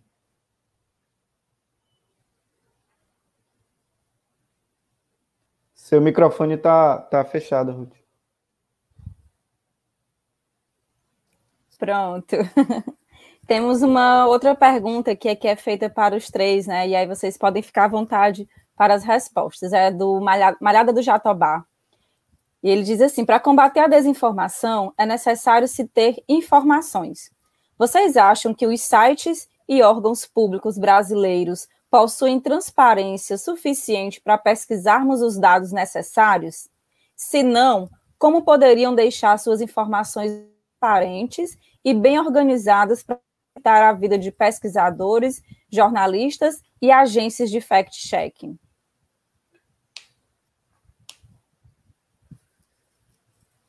É, por favor, professora Sônia, acho que ela desligou o microfone. É, olha, é, eu vou, vou, vamos, vamos por algumas. É uma pergunta bem longa, né? Então, e que me dá vontade de falar aqui por uma hora. Eu acho que não conseguiria responder. É, eu não vejo é, total interesse de, de, de, trazer informações com transparência no nossos, nos nossos mecanismos, no nosso governo atual. Não vejo. É, e isso, para mim, se expressa nos textos, nos, nos, nos, sites, oficialmente, nas mudanças de postura, de codificação e de liberação dessas informações dentro dos seus sítios eletrônicos, até mesmo nas falas ditas em entrevistas, quando a imprensa, fazendo o seu próprio papel, recebe informações tipo: nós decidimos que assim é mais importante, que assim era o caminho. Mas eu concordo, mas eu, eu, eu divido com você num ponto. Eu não sei se nós seríamos capazes de dizer como que tem que ser desenhado esse, esses sites, o que eles têm que ter exatamente, qual o rosto, perfil, a interface. Podemos até ter umas, umas, umas exigências sobre, e acho que seja importante que tenhamos. Mas, ainda que eles estejam como eles estão, com informações truncadas ou ditas de modo não transparente, eles ainda merecem ser alvo de nossa total atenção. Quanto mais ou menos transparente eles são, quanto maior esse esforço de barrar uma informação, mais estruturada uma informação, mais voltada ao bem coletivo, quanto maior for esse esforço de manter um discurso de quero deixar, informamos assim e tomamos essa opção por sermos assim, que várias vezes, gente, várias vezes isso aconteceu nos últimos anos, mas nosso olhar tem que estar acurado e apurado para as, as fontes de informação oficiais e governamentais. E não digo que isso é um privilégio do tempo de agora, eu acho que esse exercício da desconfiança é um exercício salutar e necessário para nós jornalistas em qualquer tempo. Não há novidade nenhuma no fato de nós estarmos hoje recebendo afrontas cada vez mais virulentas. Não há nenhuma novidade. Talvez há novidade na circularidade na forma de distribuição, mas não há novidade nenhuma em nos questionar, em questionar nosso papel. A novidade é se a gente resolver desistir de fazer o nosso papel de jornalistas, isso sim. Então, não sei te dizer se nosso papel é dizer é assim, governo, que você tem que colocar as informações. Mas eu acho que o nosso papel é de, é, é de escrutinar o que for ali colocado e exigir que cada vez mais uma, a transparência na comunicação aconteça. É, eu queria adicionar que, para a gente lembrar, né, que esse governo tentou restringir a lei de acesso à informação, é, que é aí um dos grandes é, pilares né, de, da transparência, é um modo jurídico que jornalistas ou qualquer pessoa consegue obter informações do governo, é, e eles tentaram restringir, não conseguiram, né, mas isso, para mim, demonstra uma, uma tentativa de diminuir a transparência do, da, da administração pública. É, embora de maneira contraditória, é, no período da pandemia, o, o instituto que eu faço parte, o INCTDD, é, tem algumas pessoas bem especialistas nessa área de transparência e fizeram um levantamento, eu participei também, é, ajudei ali no, no trabalho braçal, digamos, e a gente fez um levantamento sobre essa questão da transparência durante a pandemia. E a gente viu vários órgãos de governo aumentando o seu nível de transparência. Então, tinha vários painéis de informação né, sobre os dados é, da pandemia. É, enfim, só para pontuar um ponto de contradição, né? Nesse discurso, mas o discurso do governo é sim de diminuir a transparência, alegando segurança nacional, enfim. Bem, é, no meu caso, que eu vou falar aí para quem fez a pergunta, é, como é o nome da pessoa mesmo? Do, do, do é, Malhada do Jatobá. Tá... Né? Isso. É, bem, é, eu vou dar um exemplo aqui que foi, foram disciplinas, dois exemplos que foram em disciplinas práticas que eu ministrei aqui no curso de jornalismo da UFES, da Universidade Federal de Sergipe. Jornalismo online, eu cheguei aqui em 2000 e para dar aula, né? Em 2015, 2016 eu peguei a disciplina de jornalismo online.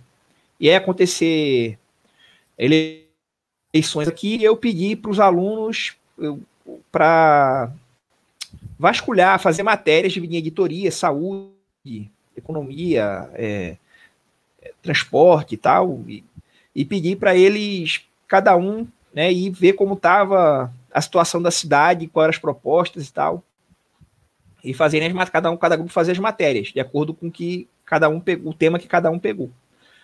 Bem, alguns alunos precisariam, para embasar melhor os seus as suas matérias, suas reportagens, é, de informações que consta, deveriam constar no portal de transparência de Aracaju. Mas era muito desorganizado, nem eu conseguia, eu tentei para ajudar eles, para enriquecer, não, não tinha como, né? E, assim, é bem difícil aqui. Então tem esse, esse não é só em, no plano federal que acontece. É, e, Outro mesmo caso aconteceu agora, jornalismo impresso. Alguns alunos, antes da pandemia, né? Alguns alunos precisavam não só das informações que constam no portal, mas conseguir falar com assessores, pegar informações é, banais e tal, e era muito difícil. Você ligava para alguém, ninguém queria falar, toda uma dificuldade, emperrava, liga para quem, liga para aquele outro, e passava semanas para saber coisas, é, para eles terem acesso a informações banais, né? Porque eu já fui jornalista e tal, e eram informações que você ligava e geralmente, né? Você conseguia numa, num telefonema para a pessoa certa, ou alguém dizia com quem você falar e estava resolvido. Muito difícil. Né? Então, eu acho que, lógico, o, o governo, o governo federal hoje que está no poder, é o ápice né, dessa confusão. Né?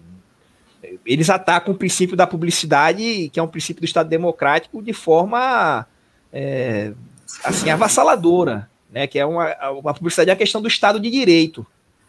Desde, isso foi formulado desde o Kant lá no século XVII. Né? Então, é, você. Então, a gente está falando de uma coisa aqui que no século XVII um, um, um filósofo falou.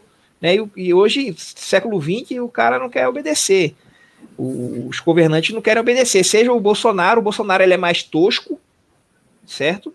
Mas essa é uma situação que você, se você entrar aí no, no em, um de Teresina, outro de Salvador, se vocês entrarem no, no portal da transparência, provavelmente a grande chance de vocês não conseguirem manejar portal da transparência. Né? É, a, então Assembleia, a Assembleia Legislativa daqui do Estado, por exemplo, foi alvo de críticas recentes, professor, porque justamente não, não tem o seu portal liberado, não, não nos permite esse acesso a, nem aos jornalistas, nem a nenhum cidadão. Então, é, é, exatamente, é um problema que está é, tá em todas as esferas. Lógico que o, o Bolsonaro ele é mais tosco, ele, ele, faz, ele diz que vai fazer e pronto, e é assim. E, e aí é que tá. O pessoal apoia, os apoiadores dele, hardcore, vão apoiar ele. É por isso que eu acho que esse problema de fake news, fact-checking, é, o buraco é mais embaixo. Tem questões aí da sociabilidade e etc e tal, que estão além disso e que para resolver, eu acho que exigiriam outras questões, mas aí é outra pergunta, outra, outro assunto. É, Ruth, eu queria com, é, concordar com o professor Carlos. É, em minha opinião, quase todos os portais de transparência são insuficientes, é, seja de governos da direita, da esquerda, ou do, ou do, governo da Bahia, que é um dos piores, inclusive. É, eu já fui jornalista de redação, né? E também tive bastante problema com isso, assim. O melhor caso que eu acho é o da Câmara dos Deputados. Para mim é o, é o, mais bem feito, o mais completo. É, e assim, eu, eu queria só defender aqui o uso do, da questão dos dados da, abertos, né? Porque não adianta só você fazer um site que tem lá as informações, tem a, a o PDF do orçamento ou tem as informações que eles escolheram apresentar para você. Né? O governo tem que disponibilizar os dados abertos, as tabelas originais, para que os jornalistas e qualquer pessoa da sociedade, qualquer cidadão, possa analisar o que está sendo feito.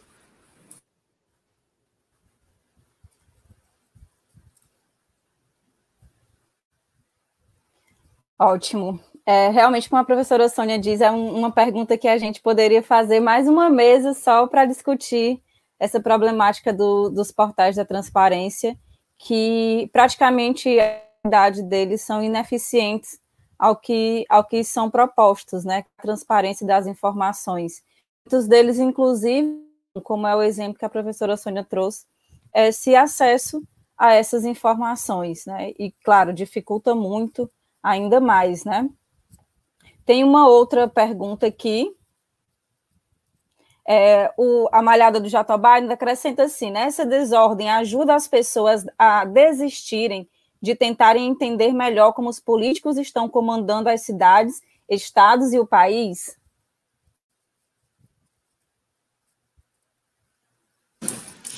Olha, é, a, a, impressão é essa, né? A, a coisa fica tão, tão obscura, a coisa fica tão difícil, tão inacessível e tão confusa.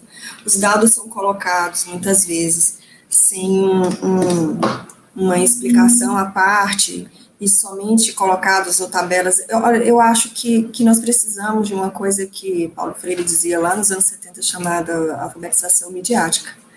Mas isso também é uma outra discussão que daria até uma outra, uma outra é, mesa.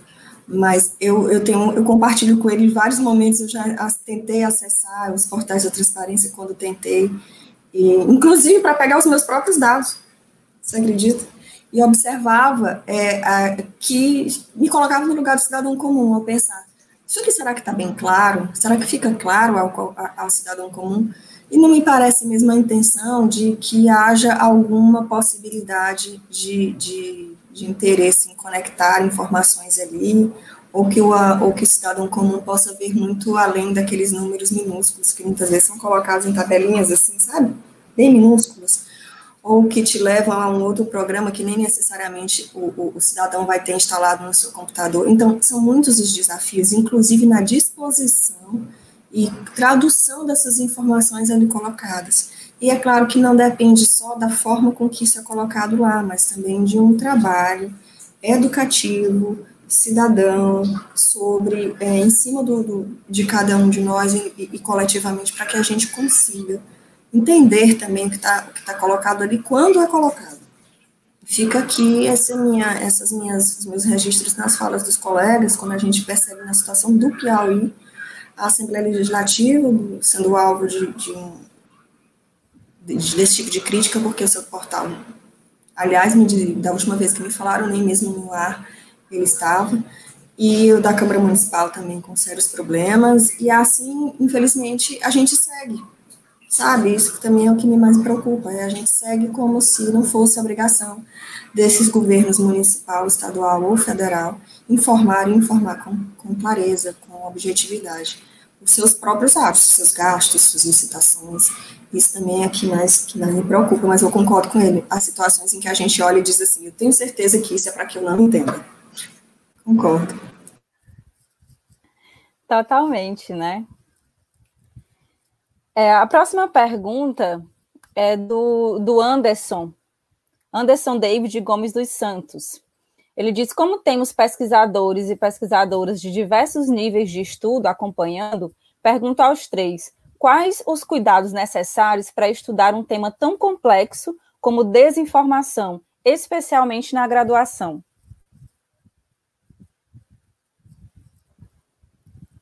Oi, eu queria começar porque eu estou mais próximo da graduação. Hein? É, Anderson, assim, o meu curso que é o jornalismo na, na UFBA, é, dá a opção de fazer uma monografia ou fazer um produto. Né? É, assim, se você escolher por monografia, eu acredito que qualquer tema vai ser complexo. A ideia da monografia né, é iniciar é, seu, seu trajeto aí na, na pesquisa e você vai fazer uma pesquisa que vai ser complexa. É, eu acho que você tem que ter cuidado, e eu aprendi isso a duras penas, é, e aí talvez com qualquer pesquisa, mas monografia geralmente é muito rápido, é, de você ter cuidado com o escopo, você ter cuidado com o tamanho da sua pesquisa. É, eu vejo muito colega de graduação tentando fazer monografia sobre o mundo inteiro, né? Descrever o tema inteiro ali na monografia e é bem melhor você ser específico. É, vai ser mais fácil para você e vai ser melhor o seu trabalho. É, então, a dica que eu dou é essa, assim, estabelecer um recorte bem definido, bem específico, e não viajar demais.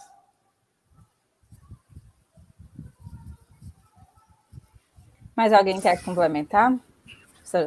Eu ia complementar, eu ia complementar só com a questão que, que casa muito com a fala do, do Tiago, que são casando com recorte os objetivos. Então, não tenha diante de si, não coloque diante de si objetivos extremamente latos ou muito numerosos que você, dentro daquele determinado tempo destinado à produção da sua monografia de graduação, você não vai conseguir responder. Então, além de um recorte bem amarrado, a gente precisa bem prestar atenção nos objetivos que coloca, para que a gente consiga realmente tornar a pesquisa execuível dentro daquele, daquele período de tempo. E mesmo quando, quando a gente faz um trabalho de final, de, de conclusão de curso, que não é uma monografia, eu, que é um produto, eu também acho complexo. Era só isso que eu queria acrescentar, não discordando de você, não. É complexa a monografia também, mas eu, o, o, o, o, prático também dá um tá trabalho, né? que, então, a, a, não é são, são duas situações um pouco diferentes, óbvio, mas elas demandam de todos nós uma postura crítica, enfim, bem, bem pertinente. A, não importa se é um TCC de, de produto, um produto, ou se é uma monografia. Não é só isso. É, eu concordo com os dois né, nas questões aí, mas eu, eu vou colocar uma questão é, mais que é da nossa da organização dos nossos cursos, certo? É, eu, eu sou de uma. Acho que eu sou de uma geração diferente de vocês aí, não sei. Sou, acho que eu sou um pouco mais velho, né? Vou fazer 40 anos e acho que eu tô um pouco a, a, na frente de vocês aí. Não, mas... ganhei, professor. Ganhei do senhor. não, você, eu falei, mas eu falei justamente para você não falar a idade. Ganhei, ganhei, decana e estou aqui reivindicando meu espaço de mais velha. Né? Estou brincando, desculpe interromper essa fala. É, mas, assim, os cursos eram de, de, de jornalismo eram diferentes. É, eu, eu acho que, dando aula, inclusive, que a gente era mais bem preparado nos primeiros períodos e tal, apesar de que alguns alunos ficavam meio chateados porque demorava para pegar a prática, mas a gente era mais bem preparado para é, é, em conhecimentos gerais. Né? Você tinha, eu tinha aula de ciência política, eu tive aula de ciência política, eu tive aula de antropologia, tive aula de sociologia, tudo isso disciplina obrigatória, história da arte, história disso, história daquilo, é, que vão desaparecendo. E eu, eu, sinto isso quando eu vou nas disciplinas práticas, pedir para o cara é, sugerir uma pauta, é, para o cara fazer uma entrevista. Desculpa a, a, a, informalidade, o aluno, né? O aluno fazer a entrevista ou fazer a pauta. Eu sinto essa dificuldade desse arcabouço de conhecimento, né? E se você for pensar é, no, no, pesquisador, eu, eu acho muito problemático. Né? Inclusive, eu estou dando, dando aula agora no mestrado profissional de economia lá da UFES. É um problema isso, né, lá também. E é um problema onde eu dei aula como pós-doutorando né, na, na UFES em comunicação. Também é um problema. É, os alunos, eles, eu acho que algo se perdeu na, no curso de comunicação especial com essa é, é, esse fetiche pela prática, né? Eu acho que é um fetiche muito grande pela prática com essa, essas mudanças aí e tal. E os alunos acabam, é, por exemplo, economia política tem uma um, um tem um, uma linha de economia política, acho que vão mudar agora lá no, na, na comunicação, mas os alunos não viram mal viram Marx no, no, no, no na, entendeu? No, na graduação. Acho que viram em sociologia, se viram, depende do professor de sociologia também, porque às vezes o cara chega lá e dá qualquer coisa, né? É, enfim, eu, eu acho muito problemático, e eu, como pesquisador da, da economia política, que tem um arcabouço teórico muito pesado, certo? Pelo menos o que eu uso é bem pesado. É, fica difícil para você preparar. Os alunos vêm sem esse conhecimento básico, mínimo, entendeu? De que para a gente conseguir caminhar com ele. É, você tem que, que tipo, recomeçar, botar ele para ler algumas coisas assim bem iniciais, dependendo da área que você vai trabalhar com ele, certo? Se ele não teve um PIBIC com você, né? E aí, é, às vezes o aluno até tem aquela, aquele desejo, eu quero trabalhar com economia política, mas aí quando você vai trabalhar com ele é muito complicado, entendeu? É, principalmente na nossa linha de economia política, a gente trabalha lá em Sergipe. É, então eu acho que tem esse problema aí do próprio, da nossa própria formação, que eu considero bem, mas bem problemática. Eu sou até, eu acho que eu sou até uma voz meio desviante assim, que causa um mal-estar, mas eu acho que tem um problema na nossa formação, para formar pesquisadores. Não, é professor, é, quando ingressava as fileiras da graduação da UFP, no, entrei na UFP em 96 como graduanda e saí em, nos anos 2000, né? É, eu tive um professor, um curso, que ele até hoje está lá, inclusive, é, que ele, ele, em um certo momento, ele foi meu orientador de graduação, depois na primeira especialização, e em um certo momento da graduação ele voltou-se para mim e disse assim, o que acontece com a geração sua, Sônia, que, que parece que não, não tem um interesse por cultura geral ou por uma informação geral? Eu pergunto uma coisa simples importante da área de jornalismo, que parece que é tão óbvia e evidente em boa parte não sabe. Então, eu estou contando essa, essa pequena historinha aqui para dizer que, que eu sou mais velha que o senhor, estou, então, uma geração frente, assim, atrás, né? E essa já era uma preocupação. Então, eu não vejo isso, e para mostrar que, para mim, isso é um processo, a degradação de nossa formação educacional é algo de muito tempo, de longa, que nós historiadores né, estudamos como de longa duração. Parece que isso é uma política, quase uma política pública de, de Estado no Brasil. Então, é, é contra isso também que nós lutamos. E isso faz parte hoje da luta que eu tenho em sala de aula também, que é também a sua, e também que é do aluno. Não é fácil para ele vir de um ensino fundamental pensado sobre uma lógica completamente diferente. Qual é a lógica de pesquisa ou de formação de cultura mais geral, consistente que nós temos nesse país e, e principalmente pensa sobre ensino médio? Nosso foco é na formação para se acessar o ensino superior a qualquer custo, muito mais isso do que o ensino superior seja feito e cumprido com plenitude para aquisição de uma cultura mais ampla, assim como está muito bonitinho colocado no papel, inclusive sobre a, antes mesmo dessa reforma do, do ensino médio. Então, todos nós estamos é, presos numa lógica perversa como essa, presos entre aspas, porque eu sempre acho que a possibilidade de luta e de, de espaço de manobra e de libertação desse tipo de problema. Mas eu compartilho com sua angústia e vejo como mais uma das nossas dos nossos compromissos em sala de aula como docentes é ajudar o aluno a também suprir mais essa deficiência que é coletiva, é bem coletiva. Muito bem, nós vamos é, para já caminhando para o final das nossas perguntas, tá certo? É uma da Débora Silva Costa, que ela, ela direciona para o professor Carlos. Professor Carlos, você comentava que não foram tão somente as fake news que elegeram Bolsonaro, que há uma lacuna na atuação da esquerda. Poderia falar mais sobre isso? É, bem, eu, eu, é, que a apresentação é muito rápida e tal, mas assim, o, o Bolsonaro, o Trump, Orbán, né, essas, essas lideranças é, de extrema direita que causam, trabalham com essa desinformação, né? eles, não, não, eles não, não, não, não são fruto. A desinformação é uma arma que eles usam para um cercadinho ideológico, certo?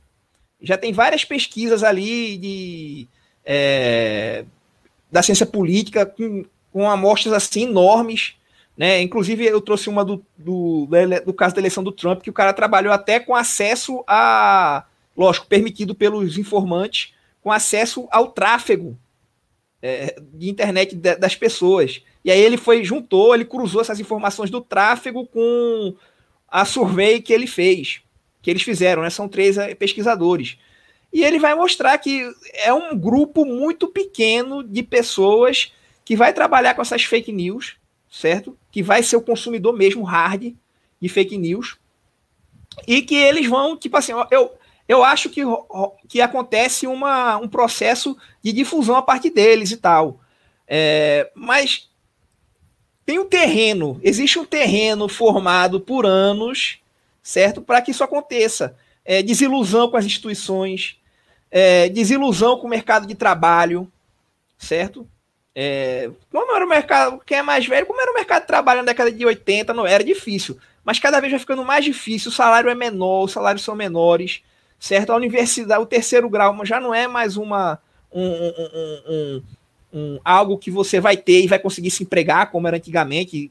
Nossos pais falavam, olha, se forma aí que você vai estar tá garantido. Né? Mas já não é mais assim. Então, é um, ele, as pessoas já não já estão desesperançosas as instituições. E quando eu falo instituições, eu falo jornalismo também.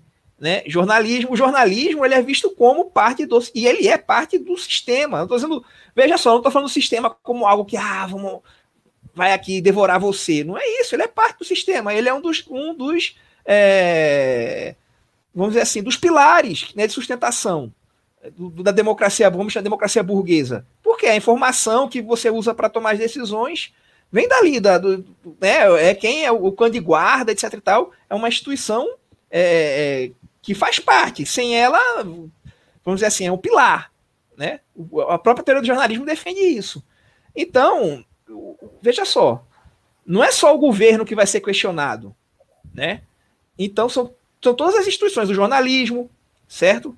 O governo, a ONU, a ciência. A ciência faz parte do sistema, certo?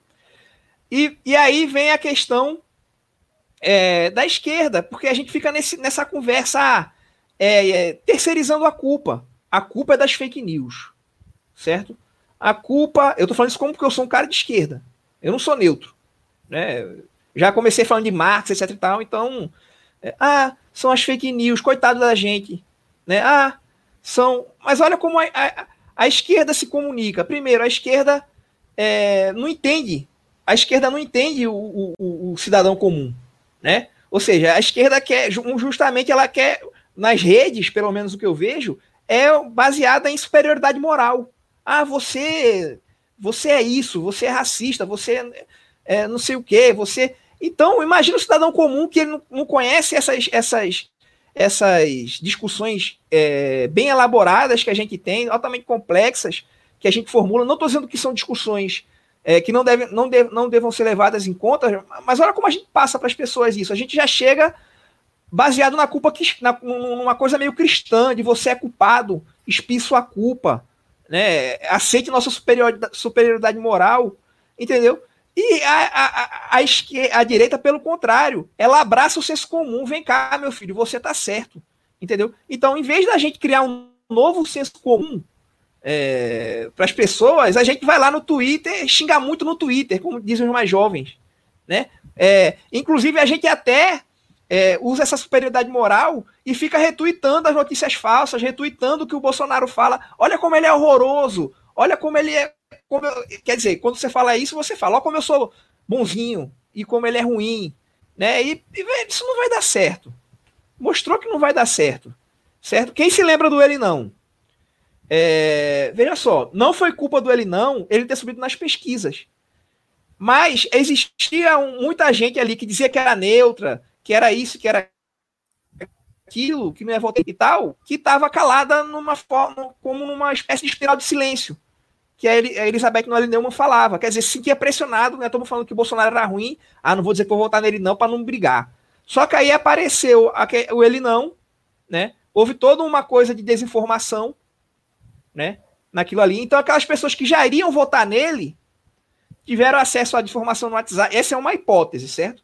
tiveram acesso à, informação no, na, na, no WhatsApp, certo? A desinformação. Já acreditava naquilo, gente. Porque a esquerda não ofereceu nada a eles, não ofereceu um senso comum, não, não tentou entendê-los. Então eles acreditaram naquilo que já era do repertório deles, certo? É, então não é não é as fake news, já existia um terreno pronto para isso, entendeu? É, e a gente só, só restou à esquerda ficar chorando, botando a culpa nas fake news, quando não fez nada. Ficou nesse papo aí de superioridade moral, de você é isso, você é aquilo, né, de, de acusação e, e pedindo que o outro espie a culpa. Né, você que é o culpado, não a gente. Certo? É... E é isso. Eu acho que a gente, por exemplo, é... fact-checking, porque eu acho que não vai dar certo porque é algo que parte da instituição do jornalismo, ainda está dentro do sistema. E Bolsonaro, Trump, ele é o antissistema. Certo?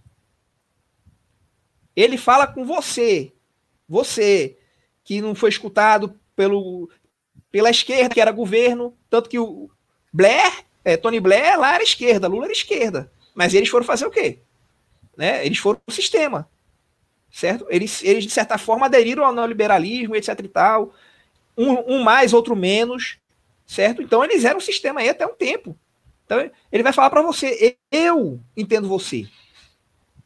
Entendeu? E a gente não, a gente está sempre desafiando o senso comum em vez de criar outro senso comum. Como dizia o Gramsci, tentar entender as pessoas, entendeu? Partir da experiência delas, certo? Como dizia o, o, o Paulo Freire, a gente, a esquerda geralmente, a comunicação da esquerda é como se ela fosse a dona da verdade? Nós somos bons, nós temos as melhores propostas, nós queremos o bem de todos e vamos vencer. Olha, né? É meio complicado. Não sei se eu, se, eu, se você me faz entender, se eu, se eu sendo, se, é, é, se vocês estão me compreendendo. Mas o fact-checking, ele é, ele já chega como parte da instituição, certo? O que eu acho é que a própria esquerda tem que criar o seu, a sua uma nova forma de comunicação e não ficar dependendo da Globo ou defender de alguém que é financiado pelo, pela Open Society ou não sei o quê. É ir criando aos poucos novos canais de comunicação, como foram criados lá na década de 80, certo? Comunicação popular, comunicação alternativa, que ajudou o PT, por exemplo, a, a eleger a Erundina, a eleger a Marta, certo? Né? Foi a periferia de São Paulo. Isso foi construído ali pelo, pela, nas bases, né? E não foi a Open Society que montou um fact-checking na época, ou montou um, uma coisa de comunicação popular, desculpa, mas eu não acredito nisso, como eu digo. Para essas e você vê as pessoas dizendo, é fact-checking, ah, o cara já acredita, isso daí é, é, não adianta, é intransponível justamente por isso que eu é, que mais tentando explicar. Certo, então. Então, gente, eu vou só já pedir que, que a gente faça as nossas considerações, né? agradecer realmente mais uma vez a contribuição de todos vocês. Mas foram três falas que, que tiveram uma sequência muito bem feita, né? É, eu acho que não poderia ter tido uma sequência diferente, porque o professor Carlos trouxe todo esse contexto histórico, né? Toda, todas essas, essas características, mostrando que isso não é de agora, não é, é uma novidade, que muitas, muitas vezes a gente cai no, na, na questão de dizer, ah, isso é das redes sociais na internet, isso é coisa da internet, não é. Fazendo essas raízes da desinformação. O Tiago falando da, da sua pesquisa e da perspectiva dessa ampliação da, da, da pesquisa agora para o mestrado com dados extremamente atuais e mostrando como é que funciona e principalmente como é que, que essas informações cada né, são recebidas e percebidas pelas pessoas. E a professora Sônia, principalmente com, com as inquietações que realmente nos fazem pensar e refletir o quanto nós, nós muitas vezes estamos também é, nos desviando, nos desvencilhando né, no meio dessa, dessa desinformação, né?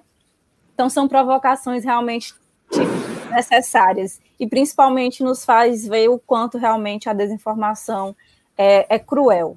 Então, mais uma vez, eu agradeço a, a, participação de vocês, a participação de quem ainda nos acompanha e, e peço que façam as suas considerações, né? É, e eu deixo até também um questionamento de como a gente pode fazer com que as pesquisas também ultrapassem os muros das universidades, das instituições de ensino, e cheguem de fato às pessoas, que, que, que sejam também instrumentos de reflexão social e não fiquem apenas no campo acadêmico. É, eu começo? Posso? Pode. Posso. Respondendo a tua provocação, é, é, uma das formas, você vai me dizer que eu sou contraditória, mas uma das formas talvez seja a gente ser menos academicista a gente ser menos hermético, a gente ser menos pernóstico, a gente fazer os nossos exercícios de humildade, construção textual, é, mais acessíveis mesmo. Nossos textos mais, mais agradáveis, mais acessíveis também, saber que nós escrevemos para um, um cidadão angustiado com, com os processos comunicacionais, com tudo que está acontecendo em torno do jornalismo ao nosso redor entender que isso, ele tanto esse cidadão que está ali fora faz parte disso, como ele também merece é, algumas respostas e construir suas próprias respostas. Então, não é que nós sejamos inspiradores ou e ele não possa raciocinar por si sem, sem o nosso trabalho, mas é que nós precisamos cumprir o nosso papel. O nosso papel começa quando a gente se vai se despindo de certos academicismos, de certas vaidades que só nos atrapalham, de, certas, de certos comportamentos pernósticos, que eu nem vou citar aqui, mas eu acho que é um exercício que nós deveríamos começar a colocar e transpor todo esse movimento para a nossa escrita, que é o que, no fundo, atinge. O, o outra, outro caminho é, são eventos como esse, e é por isso que eu louvo esse momento de encontro, que para mim não é só um momento também de destimento racional, como eu disse, mas de construção de afeto, é, eu acho, gente, pesquisa é uma coisa muito difícil de se fazer. Pesquisa acadêmica é muito difícil de se fazer. E me perdoem se eu estou sendo, é, mais uma vez, contraditória, mas eu acho que não dá para fazer isso aqui sem paixão, não. É tão difícil que se, não dá para você fazer isso aqui sem muita, muita, muita paixão, muita vontade, né, no olhar. E aí, as minhas considerações finais são essas, agradecendo, ah, claro, a companhia, o convite, agradecendo e valorizando a realização do evento, dizendo que me coloco a dispor para outros questionamentos que vocês acharem pertinentes e que espero ter contribuído. É, nunca deixar verdades, mas apenas reflexões e provocações ter contribuído para um debate legal, para um debate, sabe, que dá vontade de, de, de, de seguir, de ir para casa pensando, ou fechar aqui o computador e ficar pensando em alguma das ideias colocadas por todos nós juntos, porque eu acho que um evento como esse não, não acontece em mim, na Ruth, acontece quando a gente está todo mundo junto e conversando. E é isso, muito obrigada, Tiago, um prazer lhe conhecer. Um prazer, professor Carlos, um prazer lhe conhecer. Aprendi muito com vocês. E Ruth, estou aqui ao dispor. Obrigada, era isso. Espero ter ajudado. Posso ser segundo, então? É, queria concordar com a professora Sônia. É, a questão da linguagem é uma, uma questão importante. É, em minha opinião, assim, pesquisa é feita para ser entendida, né, ser objetiva, clara e direta ao ponto, é, porque a, a contribuição é para o conhecimento coletivo, não é para a própria pessoa. É, e assim, mas eu acho também que a, a, os pesquisadores precisam realmente pensar um pouco melhor na sua divulgação científica. É, e ter aí é, espaços de, de, ligação né, com a população em geral. Assim, a pesquisa acadêmica, em geral, é feita para, para os pares, né, para a revisão dos pares, mas eu acho que precisa também ter um esforço de divulgação dessa pesquisa em outro formato. É, não adianta só a gente colocar os artigos num site público, né? Precisa ter um outro formato de divulgação científica realmente. E algumas pessoas se importam com isso, outras não. Eu acho que tem que ser um esforço cada vez maior. É, teve até uma polêmica recente sobre a questão dos youtubers, né?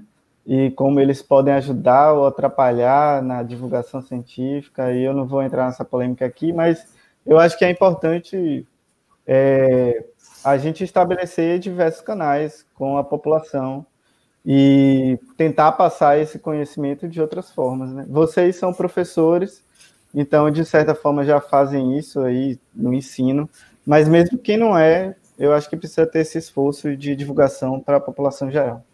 É, por fim, quero só agradecer a, a Coar Notícias e a ULEPIC, aí na pessoa de Marta Alencar, que foi de onde veio o convite. Agradecer a mediação de Ruth e agradecer também a companhia da professora Sônia e do professor Carlos. Foi um prazer conhecer vocês três.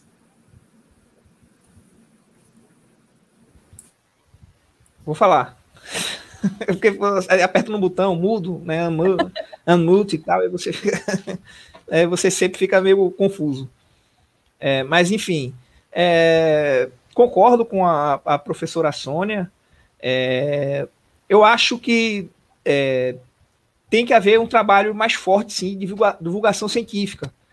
E, junto a isso, uma coisa que não valoriza muito é o extensionismo. Né?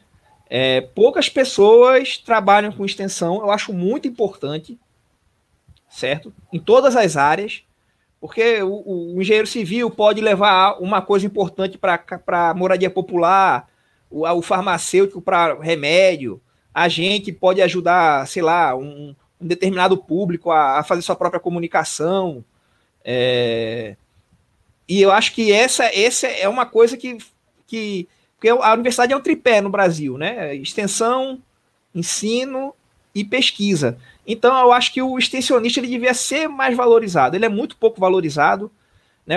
Quem é valorizado é, é no caso seria é a gente que faz pesquisa, por exemplo, né? Que é lido pelos outros, que os outros valorizam, que os alunos da pós-graduação querem ser também, né? Um dia ser pesquisador e etc e tal. Então, acho que eu acho que se valoriza, já tem esse, já existe essa, esse mecanismo né, é, é, de extensão. Eu nunca tive a oportunidade de trabalhar com extensão, por exemplo. Eu me formei na, em Pernambuco e não tinha lá, assim, eu não conhecia. Né, eu fui atrás do PIBIC, né? Então eu acho que o extensionismo seria um caminho, né? Mas aí teria que ter toda uma bolsas, é, algo assim. Já se de pesquisa já está difícil, né? Mas lá atrás deveria ter tido esse, esse o mesmo empenho é, que se teve com a pesquisa, né? Porque o, o, cidadão ele, ele vê que aquilo ali é para ele também, né? E, e, acho que cria um sentimento de respeito com a universidade que agora não existe mais, né? Para grande parte da população vai se perdendo, né? É, e a divulgação científica. Porque o, o, o, o pesquisador ele é muito atarefado já. Né? A gente dá aula, a gente vai para evento, a gente faz isso, faz aquilo. Então, por exemplo, o pessoal que trabalha com laboratório, com remédio, se você for pedir a ele para ainda divulgar aquilo, é muito, eu acho muito pesado.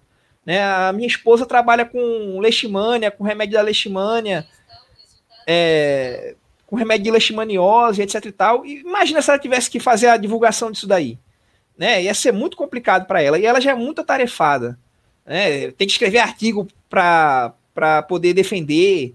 Então são várias obrigações. Então o pesquisador já, já, ele já é tão pouco valorizado no Brasil e tal. Se a gente colocar mais isso, esse peso no ombro dele, é, fica muito complicado. Acho que a própria universidade devia ter uma extensão mais forte, uma divulgação científica também mais forte, porque a gente orienta muita gente, dá aula, né, prepara aula na pós-graduação, prepara aula na graduação. Então, eu acho que, que é, lógico, por exemplo, eu acho, por exemplo, que eu tenho o desejo de talvez trabalhar com comunicação, já que eu estudo isso, ir em algum movimento social e tentar é, ajudar, certo? Mas aí, mas eu não sei se eu teria fôlego para ter um evento desse extensionismo, um extensionismo desse contínuo e ainda continuar pesquisando e dando aula. Então, eu concordo com a professora Sônia, com o Tiago também, mas faço esse adendo. É, e quero agradecer aqui também a todo mundo, a, ao público que estava aí fazendo as perguntas. Acho que enriqueceram, deu a oportunidade da gente também falar de coisas aqui que não, não dava tempo, né? É, quero agradecer a professora Sônia Carvalho, ao Tiago Freire aí também, de Salvador, né, a, Ruth, que estava mediou muito bem. Quero agradecer a, a, a Coar e, e ao Lepic também, que, que me convidaram, né? E aí, no caso, a Marta e o Anderson foram que fizeram essa mediação, né? Mas institucionalmente é a Coar e a Lepic. Obrigado a essas instituições aí. E é isso, pessoal. Eu gostei muito e espero conversar com todo mundo aí em outras oportunidades. Vou aqui deixar mudo.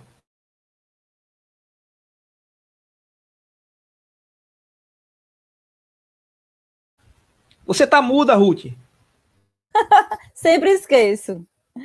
É só para reforçar o agradecimento, né, parabenizar também é, e agradecer a Marta pelo convite para mediar a mesa, parabenizar pelo evento, toda a equipe que está envolvida, né? Estamos encerrando hoje, temos a última mesa daqui a pouco, às 19 horas, temos a última mesa, a mesa de encerramento que vai discutir o fact-checking, ascensão na cobertura política do Nordeste, tá certo? Então, muitíssimo obrigada. Eu vou só fazer aqui um, a nossa foto né, da mesa, foto virtual, pedir um sorriso aí de todos. Pronto, gente. Muito, muito, muito obrigada mesmo. Tá certo? E até mais, né? Até, até outros eventos que a gente possa continuar com essas discussões que são né, e valiosas para a, o ambiente acadêmico e para a sociedade.